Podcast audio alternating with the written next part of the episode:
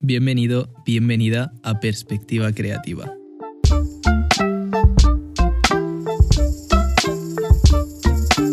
El podcast para creativos donde entrevistamos semanalmente a las personas más influyentes en el sector creativo de habla hispana.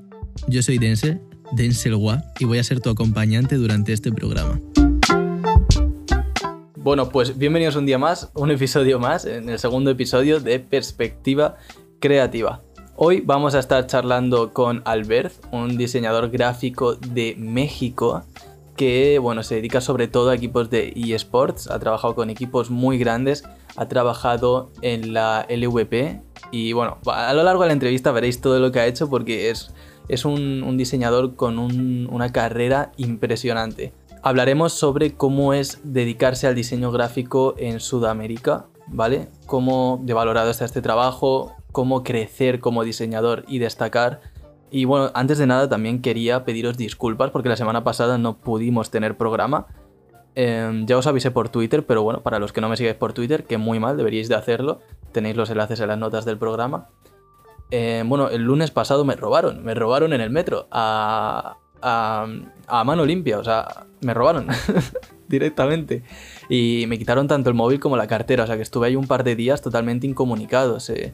Bueno, por suerte no se paró el trabajo en la agencia porque em, la gente que tenemos allí pues es genial y fue capaz de continuar sin mí.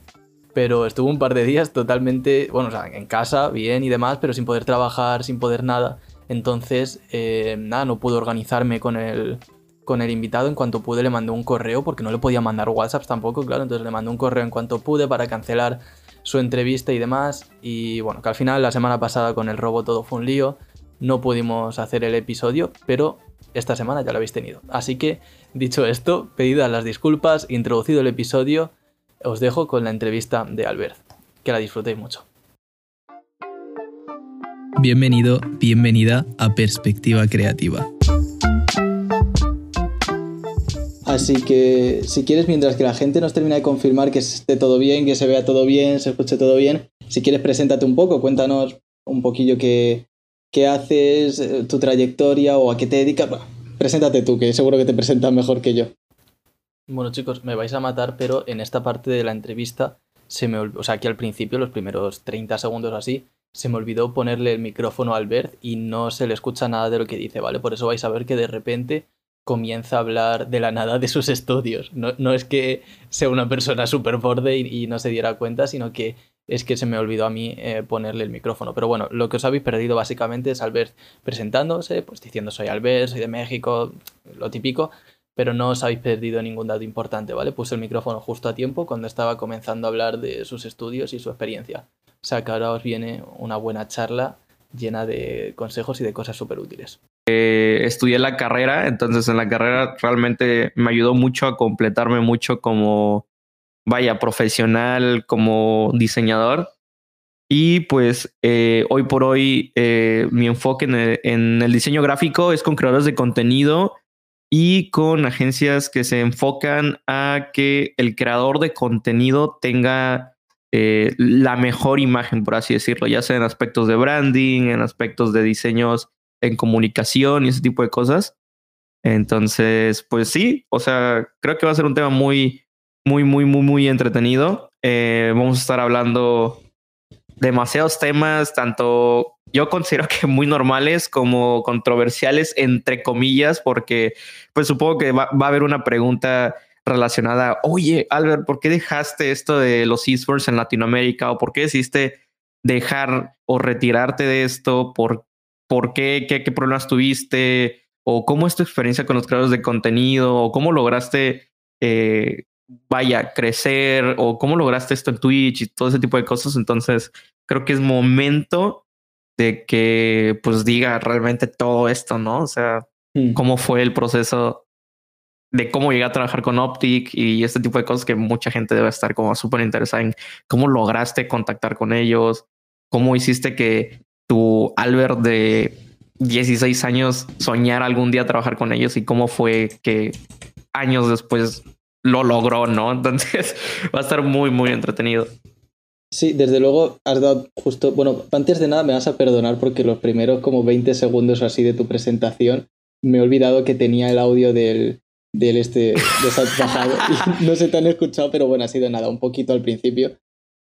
Pero lo importante es que se ha escuchado, o sea que no te preocupes. Ok, no pasa nada, no te preocupes. Y sí, sí, sí, justo has dado en el clavo. Quería hablar un poco sobre eso, eh, porque cuando, bueno, la gente no lo sabe, pero yo antes de traer a nadie al programa, pues solo hablar un poco con el invitado y demás para conocerle, que no sea aquí en frío. Y, estuvimos charlando de, eso, ¿no? De cómo has, bueno, un poco de tu evolución. Me comentaste también el tema de, que empezaste a trabajar con Optic Gaming, todo. Entonces, sí que quiero que hablemos un poquillo de ese tema, ¿vale? Porque yo me lo traía ya preparado, que quería hablar un poco de, de cómo es eh, tanto empezar en el diseño en Latinoamérica, que sé que para algunas cosas es un poco complicado. Y bueno, que me cuentes un poco tu experiencia. En esports me dices, ¿verdad? Sí, sí. Ok.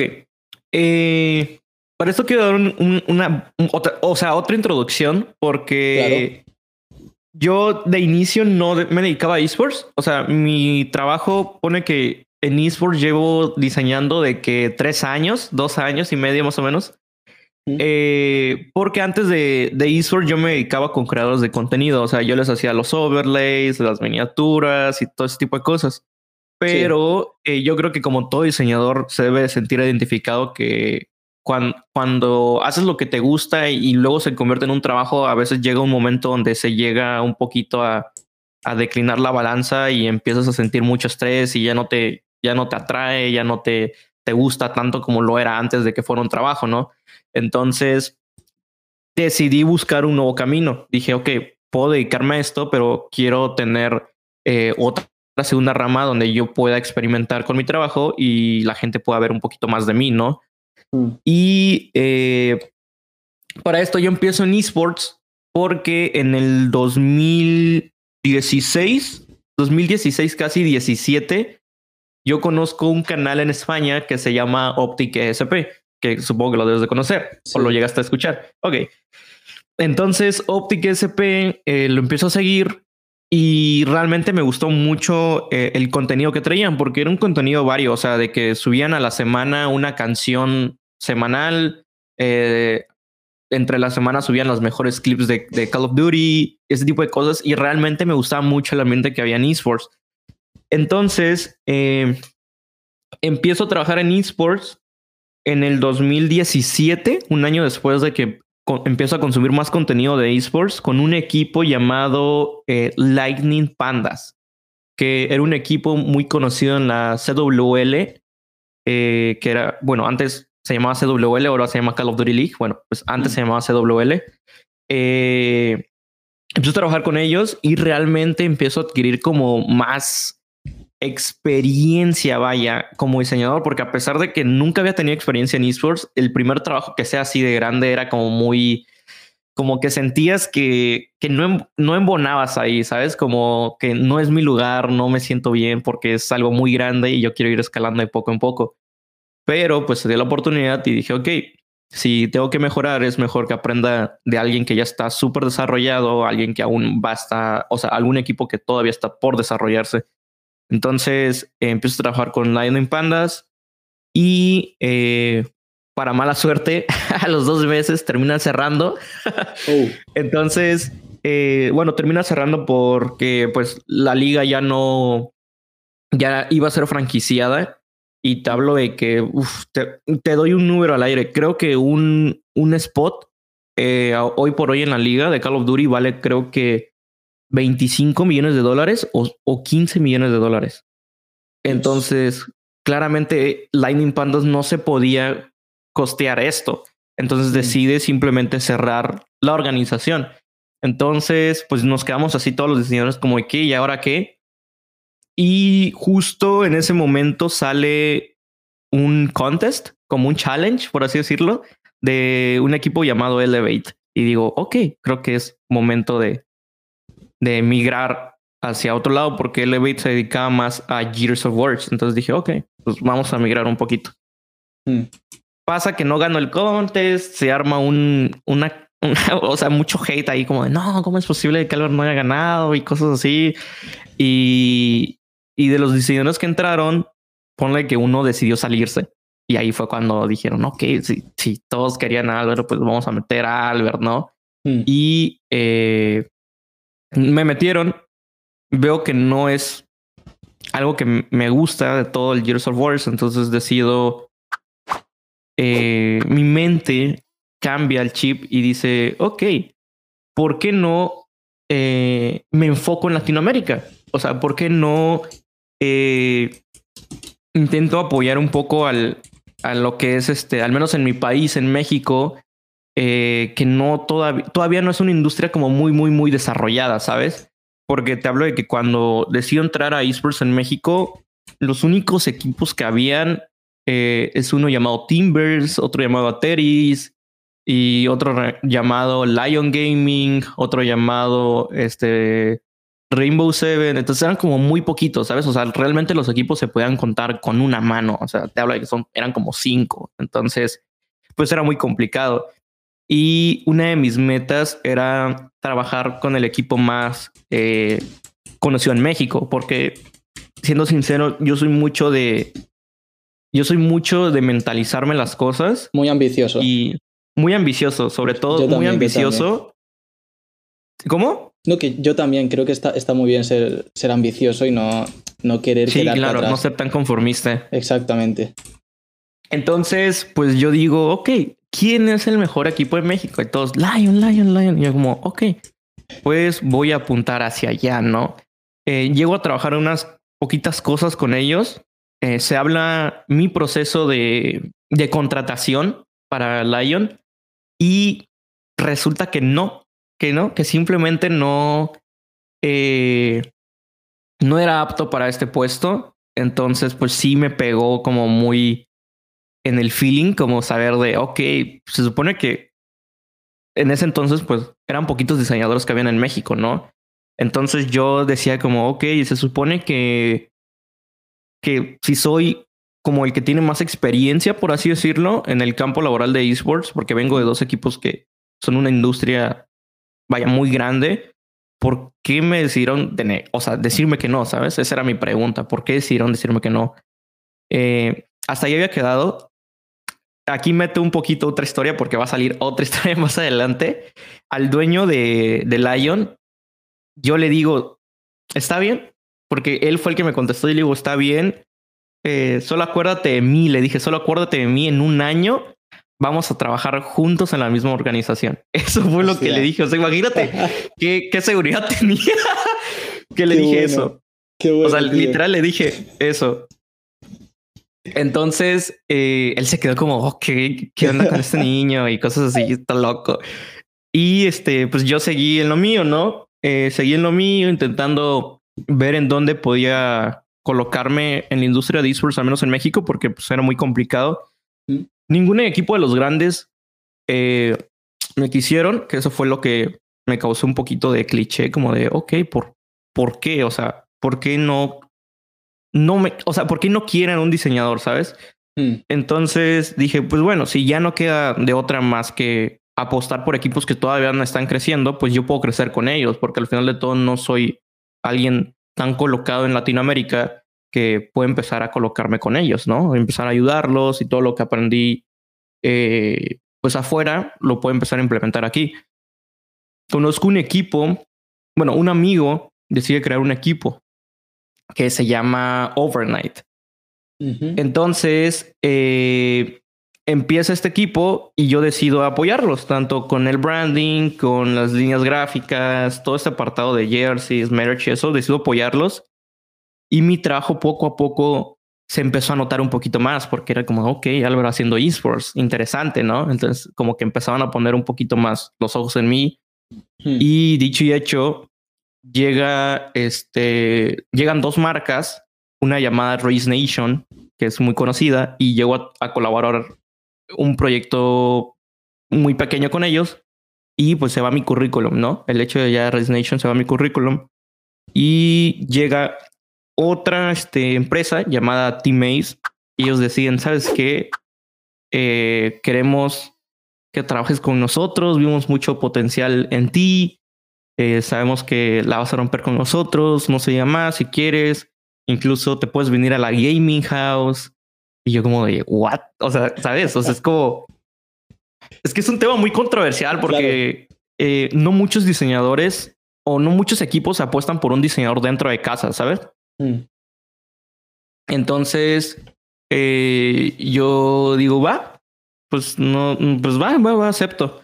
Entonces firmo, eh, cambio de equipo, todo pasa, ya les digo gracias al, al equipo con el que estaba trabajando que era Overnight, y empiezo a crecer y a desarrollarme un poquito más a nivel profesional en México porque este equipo apunta, apuntaba, no sé cómo lo quieran ver, eh, a que realmente creciera lo suficiente para que yo pudiera decir, ok, estoy trabajando con uno de los mejores de México, ¿sabes? Hmm. Eh, decido mudarme y cuando me mudo veo realmente cómo está el, panorama, ¿no? Porque comienzo a entrar, bueno, o, entro a un equipo donde curiosamente, adivina quién estaba. ¿Quién? El dueño de Lion Gaming, el que era antes dueño de Lion Gaming. Qué bueno, qué bueno, tío. Y este proceso no fue de un año, fue de siete meses, ocho meses, ¿sabes? Hmm. Entonces, eh, me acuerdo que la primera vez que, que nos tocó ir a un bootcamp, que era como nada más para conocernos, eh, él, él, tocó recogerme en el aeropuerto. Eh, entonces voy, nos viramos y me dice, estás loco, niño. estás muy loco, niño. Y yo como de me empecé a morir de la risa y, y ahí nos, nos, empezamos a llevar muy bien, eh, a tal grado de que hoy por hoy es la persona con la que vivo, es mi roomie, ¿sabes? Entonces, pues nos empezamos a llevar muy bien cuando nos conocimos en persona. Ahí también conozco a otra persona que trabajaba en Lion, que era el, bueno, que era el productor, que hacía las series, editaba los videos y todo. Entonces, eh, nos mudamos de estado y comenzamos una aventura muy interesante que pues, realmente me gusta mucho porque no solo aprendí, no solo me desarrollé como persona, porque siendo sincero, eh, creo que la oportunidad de, estar en, en, casa con personas que se dedican 100% a esto hace que tu mentalidad cambie y hace que realmente veas esto ya como, ok, ok, no solo es esports, no solo es un trabajo donde estás sentado y diseñas, sino hay una producción y hay un equipo de trabajo detrás de todo para que eh, el viewer, el público, solo vea un video eh, de cómo presentan a un jugador en redes sociales, ¿sabes? Sí, sí, sí, sí. Entonces, eh, empiezo a trabajar con ellos, realmente muy, muy, muy cómodo, no, no miré ni un pero. Eh, ellos estaban en una liga llamada Liga de Videojuegos Profesional, que básicamente en pocas palabras es LVP. Sí. Y cuando ellos entran a LVP, digo, no sé si sea algo público, pero pues lo voy a decir porque supongo que no importa. Cuando entra un equipo nuevo, meten, una un, meten un boletín, no sé si me explico más o menos lo que quiero decir con boletín. Una lista escrita de los talentos dentro de la organización. Entonces, eh, yo fui seleccionado entre los talentos de la organización eh, y deciden meter el boletín y meter el boletín por si en algún momento el EP necesita un videógrafo, un diseñador, un host o algo por el estilo, ya tienen como una boleta de los equipos de quienes recomiendan ellos, ¿no? Entonces, eh, sigo trabajando con Teammates. Eh, ahí me quedé en ese neutro, como que ni subía ni bajaba, me quedé ahí. Mientras, eh, por otro lado, pues seguía aceptando comisiones con creadores de contenido, ¿no? Que pues ese era mi, mi, pues, mi enfoque inicial, ¿no? Ese era mi trabajo, ese era mi ingreso. Entonces, esports lo miraba más como algo, pues, vivir la experiencia, vivir todo ese tipo de cosas, ¿no? Eh, luego de eso, como en, ¿qué mes era? 2020, 2020, septiembre decide contactarme el director creativo de Latinoamérica de LVP. Y yo como, ok, ok, obviamente me quedé como, ok, hola. Y, y empezamos a hablar un poquito más y todo. Y pues resulta que, ajá, que habían visto mi boleta en de los equipos que habían metido y que justo estaban buscando un diseñador que se encargara de, de LVP México. Y yo como de, wow, no sé si voy a tener tiempo. Y este me dijeron, no, pues mira, este es el dinero, ¿no? Y yo como, tengo todo el What? Tampoco le pagan eso. O sea, porque era un precio alto, realmente era muy alto. Y yo me quedé como de, o sea, ¿en serio le pagan esto a un diseñador?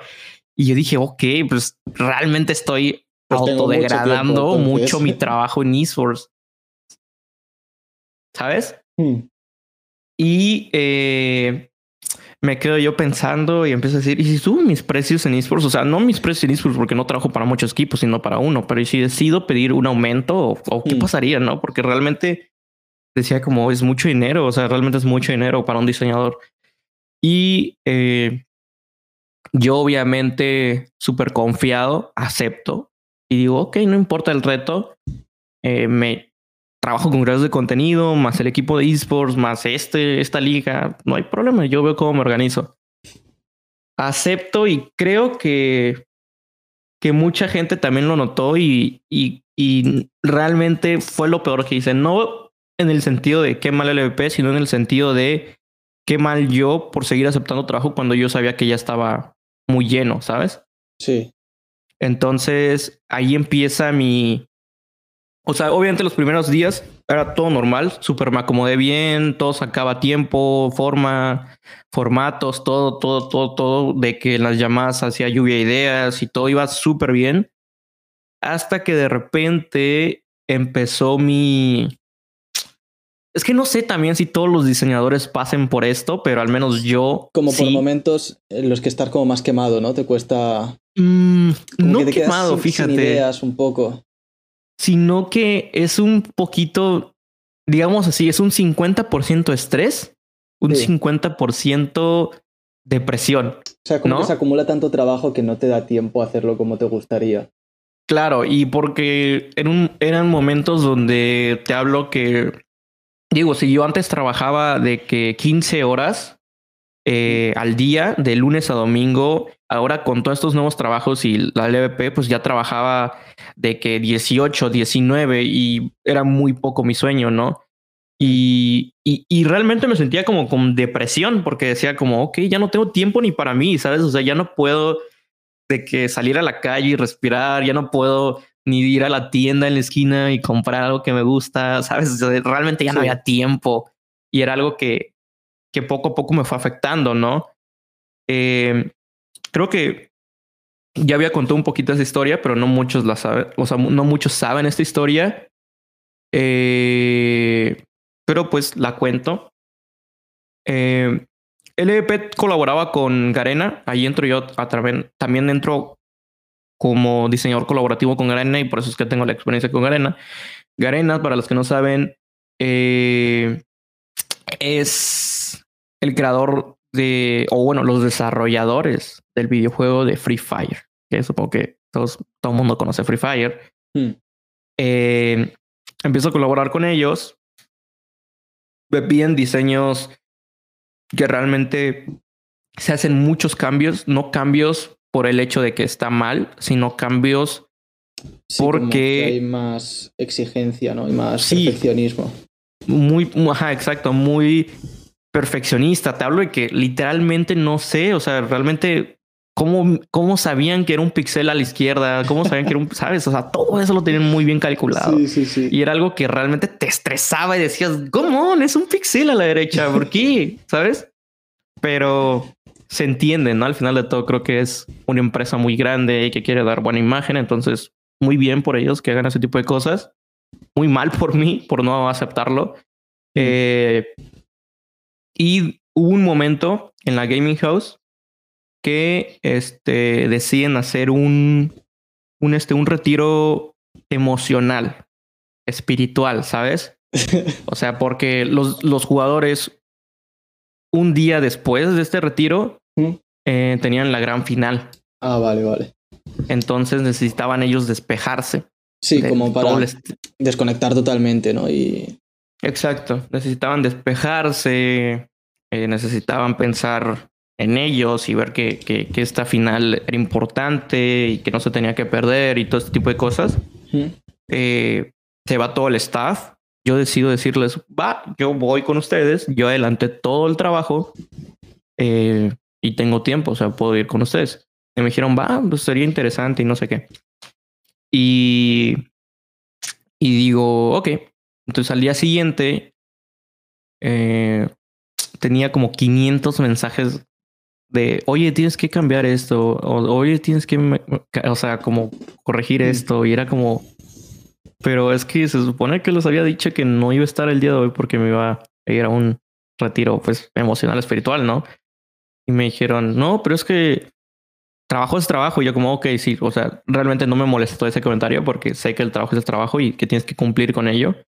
Entonces, pues yo me quedé con las ganas de momento de ir al retiro y pues me quedé ahí en la gaming house a trabajar. Entonces ya no fui y, y ese día fue el, el, el, peor que he vivido como diseñador. Y es porque no, no, o sea, literalmente no me dio tiempo ni, ni desayunar, ni de comer, ¿sabes? O sea, de que ahí concentraron el trabajo, intentar terminarlo lo antes posible. Y te hablo de que empecé a trabajar a las 7 de la mañana. No te miento, terminé a las 7.30 de la noche de hacer todas las correcciones que querían ellos. Y, dije, ¿sabes qué? 7.30 de la noche sí está muy de locos salir ahorita hacia donde están ellos en el retiro, pero dije, va, quiero despejarme tan siquiera 5 horas, 4 horas de mi vida, ¿sabes? Mm. Entonces decido ir a, al retiro y justo estaban empezando porque se pusieron en la orilla del, del mar y se sentaron todos en círculo y, y estaba muy, muy, muy cool porque pues era de noche y el mar y era como muy calmado todo. Entonces llegué y me dijeron como de, este, hay pizza, hay, hay pizza y todo esto, lo que quieras. Y les dije, ok, sí voy a comer porque realmente llevo desde la mañana sin comer nada. Y pues sí, es muy mal. O sea, realmente le estás haciendo mal a tu persona. Y dije, ok, pues ya comí. O sea, mi primera comida del día fue a las 8 de la noche, ¿sabes? Entonces, pues yo ya sí estaba como muy estresado. Dije, ok, aquí que es el retiro, me voy a despejar, voy a soltar todo. Y dicho y hecho, o sea, cuando nos, nos sentamos todos al, al, en la orilla del mar, eh, cada uno contó su historia, mmm, de dónde venía, cómo empezó en esto, cómo se sienta ahora para, para nosotros, qué significa victoria, derrota. Y digo, ya cuando me tocó, eh, pues platicar eh, mi historia, no les voy a mentir, realmente lloré. lloré y lloré mucho porque, porque creo que al menos aquí en Latinoamérica no todos apuestan por un diseñador en esports y eso era lo que a mí me, me costaba aceptar. Me, realmente me costaba mucho aceptar porque si incluso lo aceptaban, o sea, si incluso aceptaban a un diseñador, no le, no le daban el valor que realmente merecían, ¿no? Mm. Entonces yo siendo un diseñador muy ambicioso, que, que realmente quería que, que todo esto se, profe o sea, se hiciera profesional y ver que de la parte de los equipos más grandes no, no daban este valor, pues sí me sentía muy triste, pues, contando un poquito mi historia, todos los problemas que yo venía pasando, eh, porque, este, pues sí me han pasado cosas muy trágicas, realmente muy, muy, muy trágicas. Eh, muy, muy trágicas. o sea, te hablo de que hubo una vez en un evento que tuve yo de, de Gears, of Wars aquí en, en, México, que era la final, eh, o bueno, los LAN que habían de Gears of Wars a nivel internacional deciden hacerlo acá en México, o sea, ¿Sí? hacen un día en México, ¿Sí? no, tres días en México y tres días en Estados Unidos. Entonces, cuando toca aquí en México, yo viajo y pues sonará, yo sé que va a sonar muy de locos esto, pero créanme que realmente pasó y es literalmente el avión donde yo venía tuvo una falla eléctrica. Oh. Literalmente, o sea, de que venía en el aire se apagó Y por dos segundos se sintió así como, ¿what? O sea, como, ¿qué va a pasar ahora? Porque no es como que pueda saltar de un avión y decir, ah, me salvo, porque no va a pasar. Mm. Pero eh, también eso me hizo reflexionar mucho sobre lo que quería. Sí, Y joder, es- es que esos momentos, Sí, ¿no? Donde sea- dices, es que me puedo morir ahora.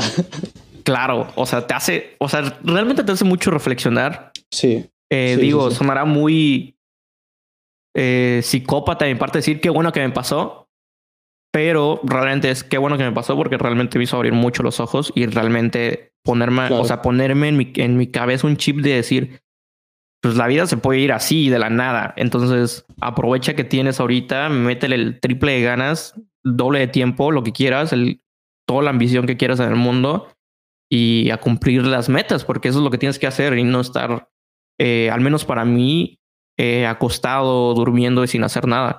Entonces, me replanteé todo y ya después de que pasó esto, pues obviamente cuando estaba en la playa contando todo esto, pues sí rompí en llanto porque dije, no, no puedo creer que, que todo esto me haya pasado y que, que yo sé que, que como persona también he fallado y como diseñador también he fallado posiblemente en el pasado cuando estaba aprendiendo y, y que todo este tipo de karma, por así decirlo, porque seguramente no era karma, pero este tipo de karma me estaba afectando, ¿no? Emocionalmente. Eh, Entonces, pues todos se quedaron como, güey, ¿qué onda con, con Albert? ¿Qué onda con sus historias? o sea, todos se quedaron así como súper impactados y, y mirándome y pues se levantaron y me abrazaron y todo. Y pues obviamente pues sí me sentí mucho mejor y, y, y dije, ok, me alegra saber que, que solté todo lo que tenía guardado. Y cuando uno de las personas, bueno, cuando pasa el, dueño de Lion Gaming, cuando le conté lo de, ah, en un año nos vemos, a él le tocó contar también esa historia ese día y todos como de, ¿qué onda con, con Albert? O sea, ¿cómo puede, cómo puede tener esa seguridad de decir, eh, me da igual que me hayas dicho que no, pues en un año vamos a trabajar juntos, ¿sabes? O sea, ¿qué seguridad debe de tener él? Y luego pasa el productor eh, de, del equipo donde estamos trabajando y pasa que lo conozco desde Lion Gaming y lo conozco porque tenemos muchos lazos en común y uno de ellos es que amamos mucho a la marca de Optic Gaming. O sea, realmente la amamos. Diría yo que él ama, él, o sea, amamos de la misma manera la marca, pero él tiene como más conocimiento de la marca porque viene mucho antes del 2016 él, ¿sabes? Entonces conoce muy bien cómo creció toda la marca y todo este tipo de cosas. Entonces como que realmente las pláticas que teníamos en la gaming house o cuando salíamos a X o Y cosa eran muy entretenidas, ¿no? Porque hablábamos de, güey, ¿qué onda con, con este equipo nuevo que salió? O qué onda con el contenido que hizo hoy Opti, cosas así. Entonces eran como muy entretenidas las pláticas. Y, y cuando él le toca este, pasar en la playa a contar su, bueno, en el mar, su historia, también casi, casi, casi rompe en llanto. Y pues se acercó a mí y me dijo gracias por darme esa motivación de querer superarme. Y yo como, güey, y obviamente seguí llorando. obviamente seguí, seguí llorando, o sea, seguí llorando, seguí llorando. Y, y ya hasta ahí había terminado el, el, terminó, o sea, terminó de que el, o sea, el, el retiro emocional, espiritual, obviamente les dieron su plática a los jugadores, les pusieron un video emocional a ellos, ¿no? De, sus derrotas más importantes que tuvieron y todo ese tipo de cosas. Y pues eh, llegó la final, eh, perdieron, se sintieron tristes, todos nos quedamos como callados ese día porque se sintió muy feo el, el ver cómo estos jugadores se esforzaban lo suficiente y cómo ver una organización la cual nunca había perdido un partido en, en todo lo que estaba en ese split, perder la gran final era como, no sé, como te esforzaste, invertiste el dinero en un año y todo marchaba bien y en un momento todo se te vino abajo, ¿sabes? O sea, toda tu inversión cayó. Entonces, pues sí, se sintió como un silencio muy profundo en la casa. Eh, todos nos quedamos ahí como juntos apoyándonos. Y pues yo obviamente dije, pues ya, o sea, aquí fue todo. Aquí fue todo, al menos para mí como diseñador en esports. No creo que se me vaya a dar eh, otra oportunidad, ¿no? Y en eso... Eh, y en eso pues ya fue cuando dije, ¿sabes qué? Voy a anunciar mi retiro de Latinoamérica. No, no me veo yo más en, en, en este ambiente porque fuera de que viví cosas muy interesantes y muy bonitas con, con el nuevo equipo que era Team Ace, pues era la única experiencia que tenía eh, laboralmente, ¿no? Y, y, era complejo, era un, un poquito extraño ver cómo esta organización se apostaba mucho y, y las demás grandes no. Entonces dije, ¿sabes qué? Pues este no es mi mercado porque realmente veo que no apuestan por lo visual. Entonces dije, ok, es momento de, de anunciar que me retiro. Hice el tweet longer, anuncié, ¿saben qué? Muchas gracias por todo el apoyo que me dieron en este momento de mi carrera como diseñador, al menos en Latinoamérica. Creo que es momento de partir por nuevos caminos y, ¿sabes? O sea, la historia y, y todo lo que conté ahí. Entonces, pues así fue. Así fue como entré y como salí. Han sido, o sea, tío, has estado 40 minutos seguidos hablando y te juro que por lo menos yo no sé, no sé el chat, pero yo no he podido parar de escucharte en los 40 minutos. O sea, no, no me he desconectado ni un momento, porque todo lo que has contado de principio a fin ha sido tan interesante y tan, tan motivador, tan transparente sobre todo, y tan sincero. Y, y al final, joder, tan realista, ¿sabes? Y tanta gente que quizá puede estar en situaciones en las que tú has estado, que se puede haber identificado contigo y que yo creo que les puede ayudar mucho a escuchar, escuchar esto. Y... Sí, sí, sí. O sea, yo siempre al, al momento de hablar y... O sea, yo creo que como creador de contenido, porque pues también me dedico a crear contenido poquito, realmente, suelo ser muy, muy yo, ¿no? Muy, muy este, gracioso, transparente. y verla, o sea, ver que, que al menos lo malo le puedes ver tan siquiera un poquito el lado bueno, ¿no? Y hmm. si no le ves el lado bueno, pues tienes que meterle un poco de humor a lo malo para que al final de todo lo, lo empieces a, a, asimilar un poquito, ¿no? Es como, por ejemplo, digamos, eh, no o no se te dio la oportunidad de trabajar con el mejor equipo. Entonces, o sea, súper como cosa mía es, ah, imagínense, o sea, soy tan mal diseñador que no, no quedé en el mejor equipo, ¿sabes? O sea, como que hago bromas con eso, como para mm. intentar asimilarlo y pues ya duele menos cuando me lo dicen. no, pero creo que está muy bien algo, o sea, yo eso también lo suelo hacer mucho en el sentido de eh, ser capaz de reírte tú de ti mismo, ¿no? Y de reconocer, porque tú mismo lo has dicho ahora hablando, que, que cuando sabes perfectamente lo que se te da bien y no tienes ningún problema en decir, oye, esto se me da genial y soy muy bueno haciendo esto, o incluso tener los huevazos de decir, soy el mejor haciendo esto, y, sin ningún problema porque es verdad. Claro. Y, claro pero luego también tener esa habilidad de decir, hostia, qué mal lo he hecho. O, o en esta situación, qué tonto que fui, vaya error que cometí. Y, y creo que, que ser capaz de, de juzgarte sinceramente en esas dos posiciones, en esos dos extremos, creo que es muy importante. Total, o sea, yo creo que si, si nosotros, o sea, si alguien más no nos abre los ojos, como estás haciendo mal esto, hmm. creo que nosotros mismos podemos hacerlo, ¿no? O sea, tener tan siquiera un break de 10 minutos y pensar, ok, ¿qué es lo que estoy haciendo bien y qué es lo que estoy haciendo mal y qué puedo cambiar de mi método de trabajo para que esto mejore y los clientes pues, se vean más beneficiados en esto, ¿sabes? Entonces, pues sí, pues sí. Y, y yo creo que hace falta más gente así, tío, más gente ambiciosa y, y con ganas de, conseguir cosas grandes, ¿no? Sí, fíjate que algo muy curioso, eh, yo soy una persona que también, eh, a pesar de que yo me considero muy eh, introvertido, eh, la gente no, no lo ve así, ¿sabes? O sea, la gente me ve como Albert, es súper gracioso, es muy platicador y todo. Eh, entonces esas personas que se dan el tiempo de conocerme, yo les, siempre que tengo la oportunidad, les pregunto como, ¿y realmente qué es lo que quieres hacer con tu vida, ¿sabes? O sea, no hablemos de cuando estés viejo, hablemos de qué es lo que quieres hacer en cinco años, cómo te ves tú en cinco años, ¿no? Hmm. Y ellos me dicen como, no, pues yo me veo viviendo del diseño. Y es como, ok, sí, pero eso, no, esa como tal no es una meta muy complicada de, porque siento que si solamente te esfuerzas bien y si le sigues dedicando horas va a llegar un montón de ya te vas a, ya vas a poder vivir de esto, ¿no? Hmm. Entonces yo siempre eh, soy como muy fan de, de, una frase que me gusta mucho y que siempre me la apunto yo en la, en la cabeza y es, tienes que apuntar hacia las estrellas para caer en las montañas. ¿Sabes lo que quiero decir? Sí, sí, sí. O sea, tienes que apuntar algo súper imposible, pero no vas a llegar a ese imposible, sino vas a llegar un escalón abajo de ese imposible.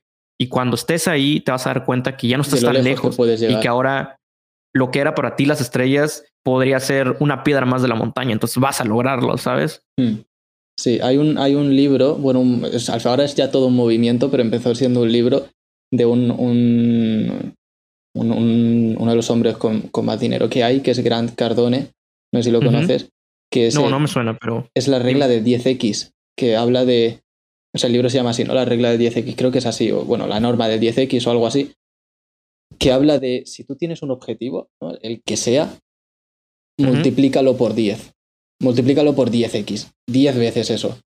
Entonces, bueno, pues es muy fácil hacerlo hablando de dinero, ¿no? Porque así puedes poner cifras más sencillas. O sea, si tú quieres ganar 1000 euros, no te fijes 1000 euros, fíjate 10.000 euros. La meta, claro. 10.000 euros. Igual no consigues 10.000, pero igual consigues 7.000, que es siete veces más de lo que te habías planteado en un principio.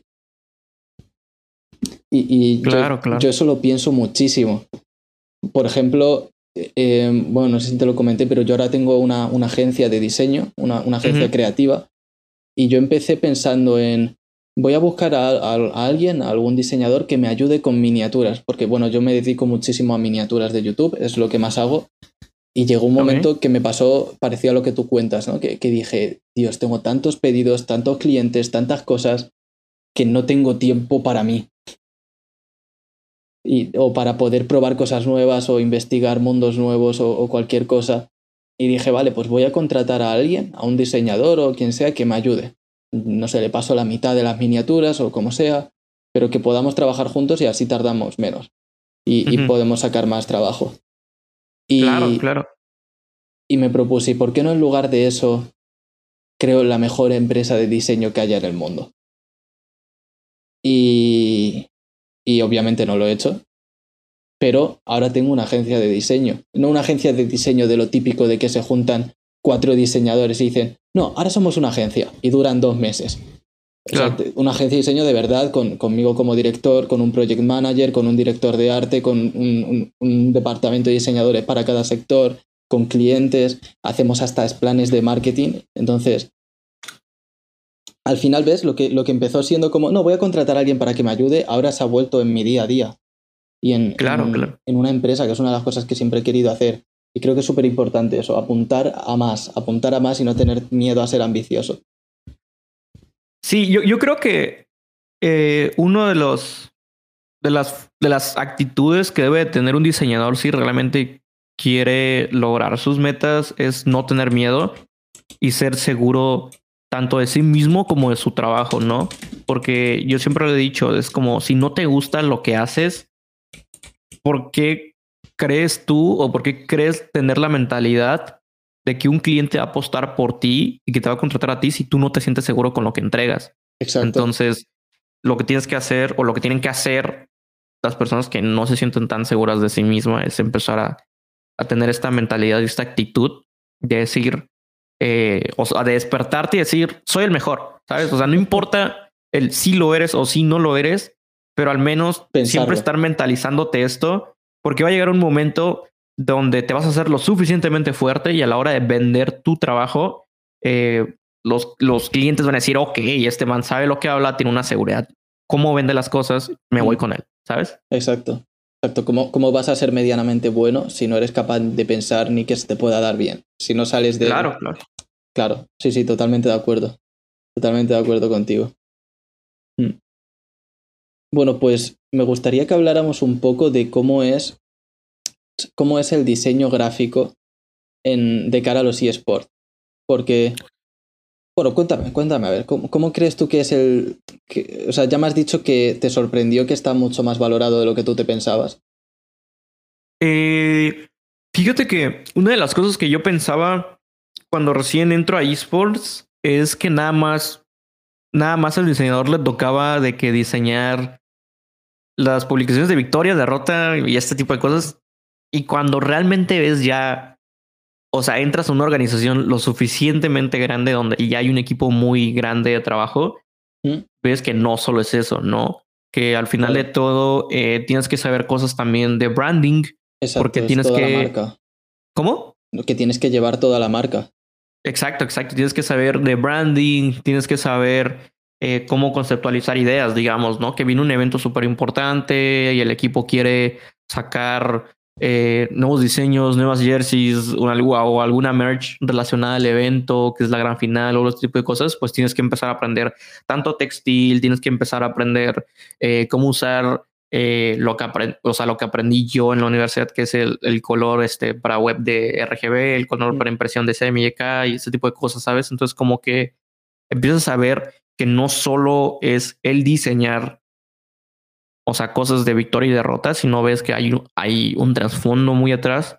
Y una de las cosas que también aprendí en esports, en, al menos en Latinoamérica, fue el cómo eh, llevar el apartado de, briefing para los sponsorships, porque a mí me tocaba ver eh, estadísticas de, de, cuántos números levantaban ellos en Twitter, en Twitch y conceptualizarlo de la mejor manera e incluso hacer la presentación, que es la que se le manda a la marca, ¿no? Entonces mm. empecé a aprender nuevas cosas y, hoy, por, hoy por hoy también eh, sé el cómo hablar eh, pues también con las marcas, ¿no? Porque la empresa o el equipo me dio la oportunidad una vez en una junta de, oye, ¿sabes qué? Pues eh, hazlo tú, queremos ver cómo lo haces, ¿no? O sea, cómo hablas con la marca o cómo hablas con el creador de contenido. Entonces, pues sí, sí, realmente es mucho trabajo atrás, comunicación, conceptualización, diseño, eh, textil, ¿sabes? Branding, o sea, sí es mucho, o sea, sí es mucho y y me alegra que así sea, porque el día que, que las personas que realmente apuntan a una organización muy grande eh, y, solo, solo hacían diseños de victoria y derrota, eh, me alegra que esto sea así porque van a aprender nuevas cosas, ¿no? Entonces, que el que se siga desarrollando el mercado es muy bueno para las personas que vienen o que apuntan para un equipo, pues, de esports. Entonces, a mi parecer es muy bien, lo veo muy bien colocado en cuanto a nivel de aprendizaje. Posiblemente no mucho en Latinoamérica a nivel valor monetario, porque, ajá, o sea, te hablo de que podrás ser el mejor diseñador de México, por así decirlo, y por más de que seas el mejor, no van a querer contratarte a ti porque solo se quieren ahorrar. O sea, digamos, te lo voy a dejar así. Tal sponsor les paga un millón de dólares, ¿no? Pues fíjate que ese millón de dólares lo tienen destinado a mejorar la marca. Entonces yo, por ser, por ser no ambicioso, sino por ser, eh, no querer invertir bien todo lo que me dio el sponsor para mi imagen, lo que voy a hacer es quedarme a mí medio millón y el medio millón ya lo dedico a la marca. Qué cosa que no debería ser así, ¿verdad? Porque se supone que la marca te está dando un millón de dólares para que la apuestes todo en la misma marca y no la mitad. Entonces, pues mucha, muchos, muchos equipos de, al menos en Latinoamérica o en México, hacen eso, se quedan con cierta parte del sponsor para que ellos tengan más dinero y lo que sobra es lo que lo invierten en el equipo. Entonces llega el momento donde le toca al diseñador y pues sabes que pues, no tenemos tanto presupuesto. es como si lo tienes, pero no lo quieres dar, ¿sabes? Mm. No sé cómo, de, cómo de cómodo te sientes tú hablando de transparencia, o sea, hablando transparentemente de dinero y, decir, pues tanto, no sé, tantos miles de euros o, o, pesos o los que sean. O sea, no sé cómo de cómodo te sientes a la hora de, de hablar de esto, lo digo por hacerte alguna que otra pregunta. Ah, lo puedo hablar, yo no soy súper transparente. Hay, hay, gente que me ha preguntado cuánto gano o cuánto ganaba antes y yo lo mm. respondo sin ningún problema. Ah, vale, perfecto. Yo, yo soy muy transparente en cuanto a esto. O sea, a mí no me importa abrir, de hecho lo he hecho alguna vez en directo, he abierto PayPal y, y, he enseñado, pues mirad, eh, la semana pasada me pagaron no sé cuánto por este proyecto. Eh, así se hacen las cosas, así como funciona. Y, yo creo que no, no pasa nada. Creo que está bien para la gente que está empezando que se pueda informar y pueda saber entonces, siempre y cuando no suponga ningún problema en cuanto a contratos o algo de alguna cosa que no puedas decir o, o, o tal, me gustaría que habláramos un poco de ese tema, ¿no? De cómo se Va, gana. tú- dale, dale. O sea, ¿cuánto, ¿cuánto se suele ganar diseñando para eSport? ¿Cuánto puedes ganar tú en un mes? Voy a serles sinceros. eh, como ustedes saben, y vuelvo y recalco esto, eSports siempre fue mi segundo trabajo y el primer trabajo que donde me sigo dedicando y donde voy a estar siempre porque es el lugar donde me abrió las puertas y está muy buena esta historia que cuando ya nos toque hablar un poquito de Optic la cuento porque viene también enlazado un poquito con un creador de contenido. Entonces, eh, pues bueno, eh, yo, fíjate que mensualmente yo con los equipos, de, al menos en Latinoamérica, te hablo de que máximo en Latinoamérica puedes sacar unos seis, no, mira, 750 dólares mensuales. Mm, Y te hablo que es un equipo el cual está invirtiendo mucho, pero exageradamente mucho. Un equipo que realmente le quiere invertir o invertir simplemente. eh, te hablo de que puedes llegar a sacar 200 dólares, mucho, ¿sabes?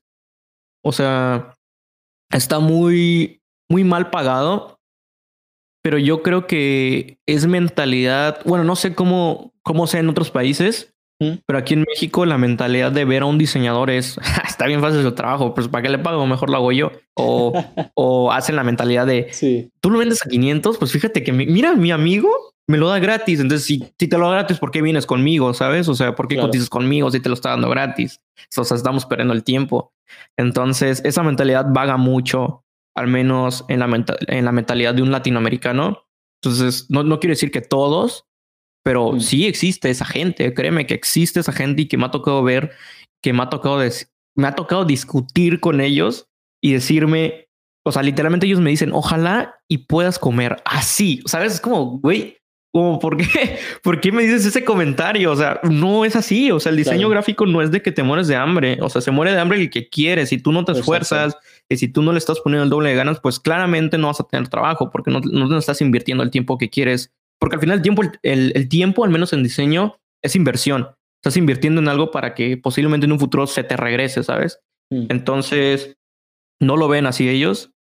Entonces, te voy a dar una tabla. Equipos tier 3, que no son ni grandes, o sea, que no son ni medianamente grandes ni súper grandes, te van a pagar mucho 80 dólares. Equipos tier 2, que son eh, tabla media, es decir, que no mueven mucha gente, pero que tampoco son un equipo cualquiera y que sí tiene una fanbase un poquito mediana, te van a pagar eh, máximo 200, 250 dólares. Y un equipo tier 1 que, que, ojo, hago tier 1 y hago un paréntesis aquí, tier 1 que quieran invertir en su imagen porque hay tier 1 que no invierten en su imagen. Entonces, tier 1 que quieran invertir en su imagen, máximo sacas 750 dólares al mes. sí. Entonces, sí. Hostias, está, o sea, está peor pagado de lo que yo creía. ¿eh? O sea, sabía que estaba poco pagado, pero. Sí. O sea, mira, yo, como te he dicho, yo también soy súper transparente con esto. Eh, eh, a principios de este mes, a principios de enero o finales de diciembre, no me acuerdo, nos pidieron un, un- un creador de contenido con, con el que hemos trabajado. Nos pidió dos banners de YouTube y dos logotipos, dos, eh, dos isotipos. Y ha sido en total, eh, no recuerdo ahora mismo, creo que han sido 600 euros. Igual me estoy, me estoy perdiendo un poco. 600 euros que de euros a dólares es más o menos, no sé cuánto es, que sube Debe de baja, ser pero como- es, muy similar, ¿eh? Yo creo que unos, no, no creo que tan similares, posiblemente unos 680, 700 dólares. A ver, Creo. lo miro, ¿eh? 600 euros son 700, o pues es más de lo que yo quería, 720 dólares aprox. Ahí está. O sea, y es verdad que nosotros cobramos caro dentro de lo que se suele cobrar, pero porque yo soy el primero que siempre eh, digo, cuando llega un cliente le digo, bueno, no se lo digo así tal cual, ¿sabes? Pero no tengo ningún problema en decirle cualquier precio, por alto que me parezca, porque o sea, pienso que esto es un trabajo que hay que valorarlo, que no es simplemente el hecho de cojo y te diseño esto, sino es el hecho de ser capaz de, de plasmar en una foto, porque al final un diseño es una foto, poder plasmar en una foto un concepto tan grande como puede ser un branding, como puede ser una marca, como puede ser una empresa, un, un equipo de eSport, poder poder transmitir todo lo que transmite un equipo en una foto, eso es un trabajazo. Sí, Y, o sea, realmente sí, sí, sí. Hay, sobre todo el tiempo, ¿no? El tiempo que he invertido en un estudio de, de marca, entonces. exactamente, y, y creo que vale totalmente ese precio y quien no quiera pagarlo, pues en este caso que, pues lo que yo le digo a los clientes, le digo, bueno, pues no trabajes con nosotros. Este es, el, este es el precio que nosotros damos. Tú eres el que está viniendo a querer trabajar con nosotros, pues cuesta esto. Si no quieres, pues no pasa nada. Y, Sí, total. Y sobre todo porque yo cuando, por ejemplo, empecé este proyecto de la agencia, lo que quería era pagar bien a las personas que se dedican a esto. Porque yo he, yo he llegado a cobrar 10 céntimos. En, de hecho, el primer pedido que me hicieron jamás fueron 10 céntimos de euro por 10 miniaturas. Por 10 miniaturas para YouTube. Y, y, eh, bueno, estaba empezando. Para mí en ese momento fue como, Dios, me acaban de pagar por, tra- por trabajar. O sea, fue la primera vez que me pagaron algo. Y, y en ese momento me hizo mucha ilusión y demás y todo lo que tú quieras. Pero al final, a base de empezar a valorar tu trabajo, pues yo, por ejemplo, he pasado de ganar 50 euros en un super mes, en uno de mis mejores meses, a, a ganar normalmente alrededor de 1000 euros cada mes. Y creo que es, o sea, es sobre todo eso, poder valorarlo. Y a mí lo que más ilusión me hace de todo este proyecto es poder hacer que, que la gente que trabaja conmigo también pueda ganar. Pues, no sé cuánto que ganan. valoren porque- bien su trabajo, claro. Claro, no sé cuánto ganan porque no solo ganan lo que yo les pago, pero que por lo menos lo que yo les pago esté bien valorado, o por lo menos yo creo. Claro, claro. Y sobre todo yo siempre se lo digo a todo el que empieza a trabajar con nosotros, que a lo mejor me dice, pues mira, yo cobro no sé cuánto. Y si me parece bien, le digo, sin problema, aquí lo tienes. Y en el caso de que me parezca mucho, yo le digo, vale, eh, totalmente de acuerdo con que tu trabajo valga esto, tú eres la persona que decide cuánto vale esto, pero yo no me lo puedo permitir, entonces, pues, pues ya está, yo te puedo pagar un poquillo menos que es esto. Yo qué sé, imagínate, eh, no lo sé, eh, mil euros por esto. Vale, es que no me puedo permitir pagarte mil euros, tienen que ser 700. Eh, pero si tú crees que tu trabajo vale mil euros, pues mil euros y yo me callo y me voy y se acabó. Tu trabajo vale mil euros y, y es lo que hay. Entonces, siempre intento transmitir eso, ¿no? Que, que la persona que está ofreciendo el servicio pueda sin ningún miedo poder decir lo que cuesta y, y se sepa valorar. Y yo lo valoro, yo personalmente contrato mucho antes a una persona que me diga, pues mira, mi trabajo es este y vale tanto porque sí, porque yo creo que es muy bueno. Sí, claro. Total. Así debe ser. Al menos yo. eh, fíjate que. Que digo, metiendo un poquito más el tema de los creadores de contenido, que Mm, vuelvo y recalco, es el trabajo principal eh, que tengo, tenía, porque. eh, pues bueno, yo supongo que en algún futuro lo van a saber. Entonces, eh, con estos. Con los creadores de contenido, fíjate que al principio yo llevaba solito los proyectos. Era mucho de yo querer hacer los proyectos solito. Los pude sacar por del 2018 al 2019, casi 20. Por un año y medio pude aventarme proyectos yo solito y luego dije, ok, eh, creo que creo que no muchos diseñadores tienen la oportunidad de, de trabajar con creadores de contenido. Entonces, eh, si yo ya me veo fuera de Latinoamérica desde ese año, imagínate, desde 2020 a mediados. Dije, ok, creo que es momento de, de yo ser la, pers- la persona o el encargado de darles el empujón que ellos necesitan para que los vean más, ¿sabes? Entonces, obviamente nunca fui de darle empujón o la ayuda a quien no le veo ganas. Sie- siempre se las doy a personas que creo que uno son muy talentosas, dos son muy dedicados y tres también aportan mucho, ¿sabes? O sea, no son, por ejemplo, el, típico diseñador, oye, quiero un banner y les haces un banner y ya, pero. ¿Qué, ¿qué le estás aportando tú como diseñador al cliente, no? O sea, ¿qué es lo que le estás diciendo? Ok, te da un banner, pero este banner, fíjate que tiene este color o tiene esto porque es esto y sabes como que se lo empiezas a explicar y el, y el, el cliente a decir, ok, no solo me está aportando mi diseño que le pedí, sino también se tomó el tiempo de investigar un poquito sobre mi contenido y mira, ah, me agregó un control porque yo siempre juego con control, ¿sabes? Entonces, ese tipo de cosas me gusta mucho que la gente proponga y pues a lo largo de estos años, eh, del 2020 para adelante, que son otro año y medio, o sea, medio, no, medio año, ponle que ocho meses más o menos. Mm. empecé a meter gente a mis proyectos. O sea, yo, por ejemplo, los proyectos de creadores de contenido, ya no los llevo yo de que al 100% solo. O sea, di- digamos que posiblemente un 50% o un 70%, pero me di cuenta que, que, o sea, le volví a tomar el amor a lo que hacía con los creadores de contenido porque me di cuenta que realmente me gusta mucho el proceso de briefing y el proceso de mood board y el proceso de la dirección creativa que va a tomar ese proyecto. O sea, eso fue lo que realmente me hizo volver a, a encariñarme mucho con mi trabajo, ¿no? Y ya no verlo como un trabajo, sino el trabajo es la parte sólida, pero lo que me entretiene ahora y lo que me divierte y es mi pasatiempo es investigar sobre el creador de contenido, hacer la investigación de diseños y ese tipo de cosas o el mood board de diseños. Entonces, como que realmente eso fue lo que me volvió a atrapar y, y hoy por hoy se nota mucho otra en mis proyectos que saco con creadores de contenido, que siempre saco algo nuevo, que siempre intento de la mejor manera darle una calidad mucho más alta de lo que ya daba. Entonces, eh, pues sí, o sea, sí, sí, sí.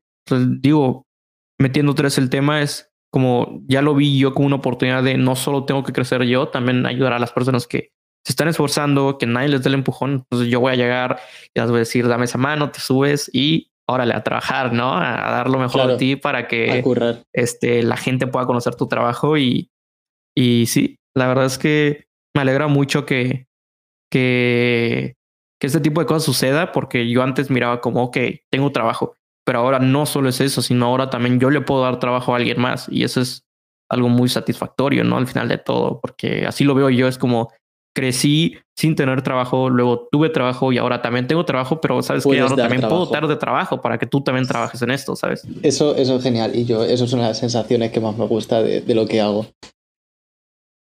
Sí, sí, sí, es, es muy bonita esa sensación, la verdad. Y Claramente. sobre lo que has dicho de que hay diseñadores, bueno, diseñadores y al final crea- creativos en general que te entregan, te entregan un, un trabajo al cliente que sea y dice, y ya está, o sea, y te lo entregan y punto. Pues me has pedido un banner, pues te entrego un banner y aquí tienes el banner y punto.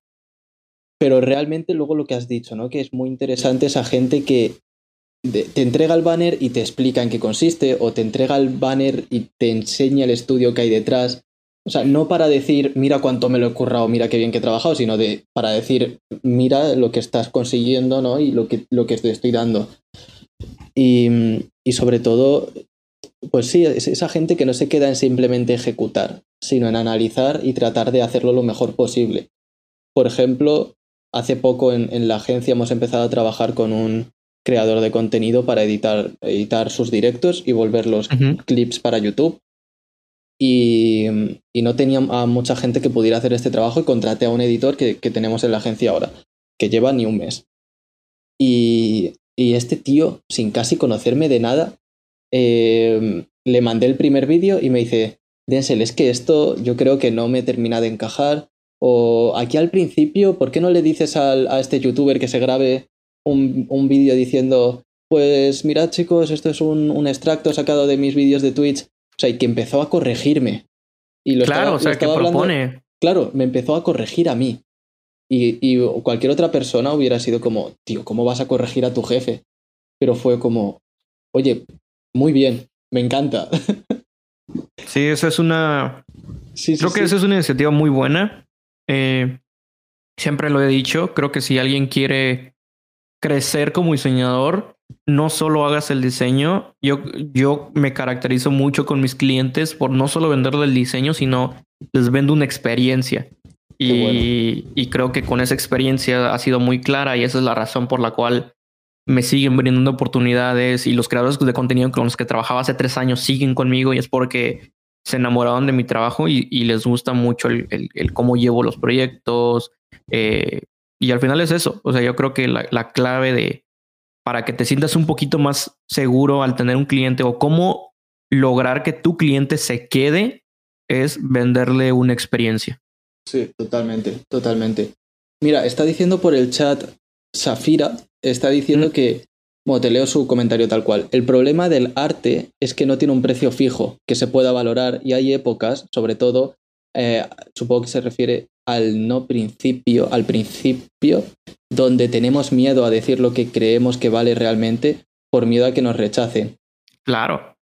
Cierto, estoy, estoy, de acuerdo con, estoy de acuerdo con ella en que al principio hay mucha gente que tiene ese miedo, pero creo que ahí, ahí precisamente es el momento de no tener miedo, porque no tienes nada que perder. Es decir, ahí es cuando, sobre todo si estás comenzando y eres joven y tienes la suerte de vivir con tus padres o lo que sea, es que no, ¿qué es lo peor que puede pasar?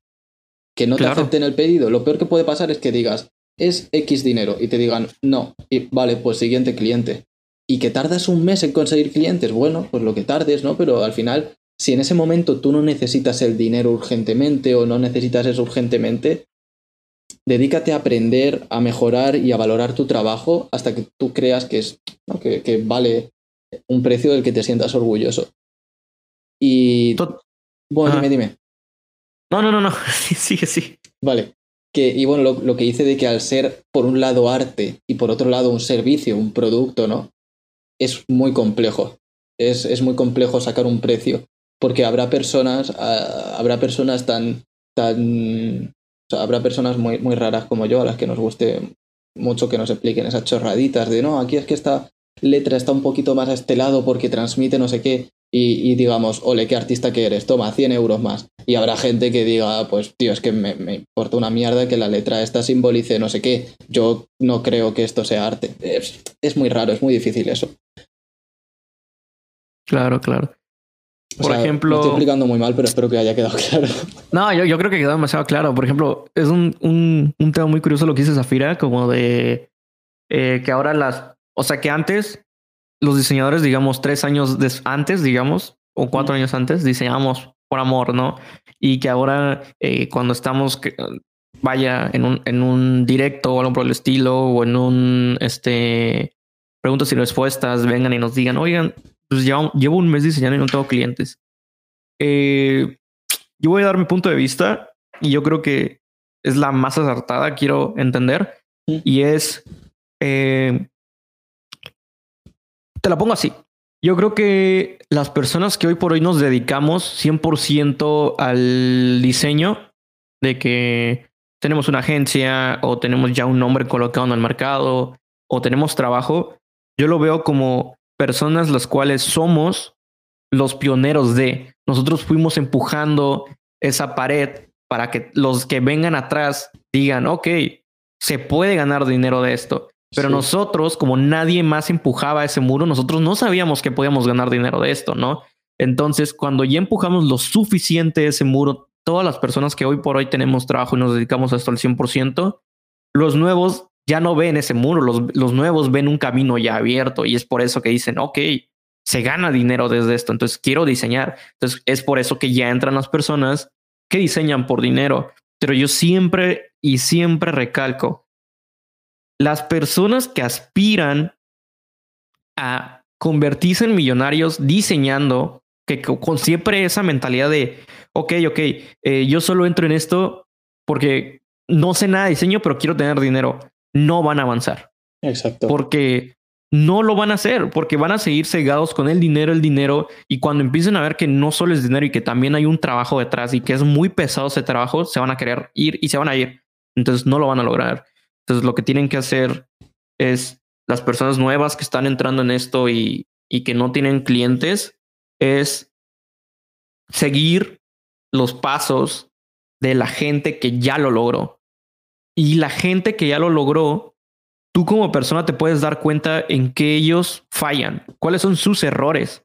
Entonces tú eh, tómate el tiempo a aprender de ellos y perfeccionar en lo que ellos tienen un error para que cuando tú te completes, digas, ok, eh, pues sabes que aprendí tipografía, aprendí esto, aprendí esto y me siento capaz eh, de aprender más cosas para que a la hora de que mi cliente venga o para la hora de hablar con alguien sepa que no solo le voy a aportar un diseño, ¿sabes?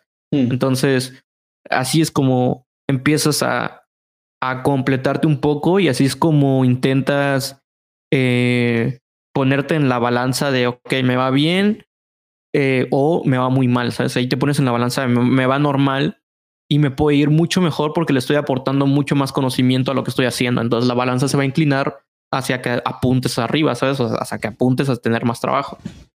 Hmm. Sí, total, totalmente.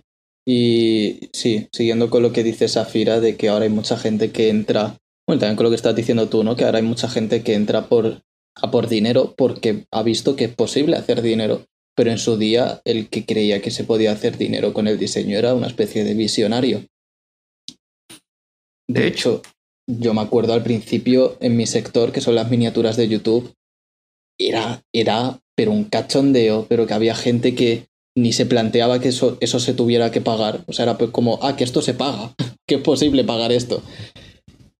Y, y, entonces quienes hacíamos miniaturas era pues las hacíamos porque las necesitábamos para nosotros o las necesitaba un amigo nuestro y que se había grabado un vídeo en la Play jugando al Call of Duty y quería una miniatura. Y oye, pues tú que eras el del grupo que sabía hacer miniaturas, pues se la hacías y ya está.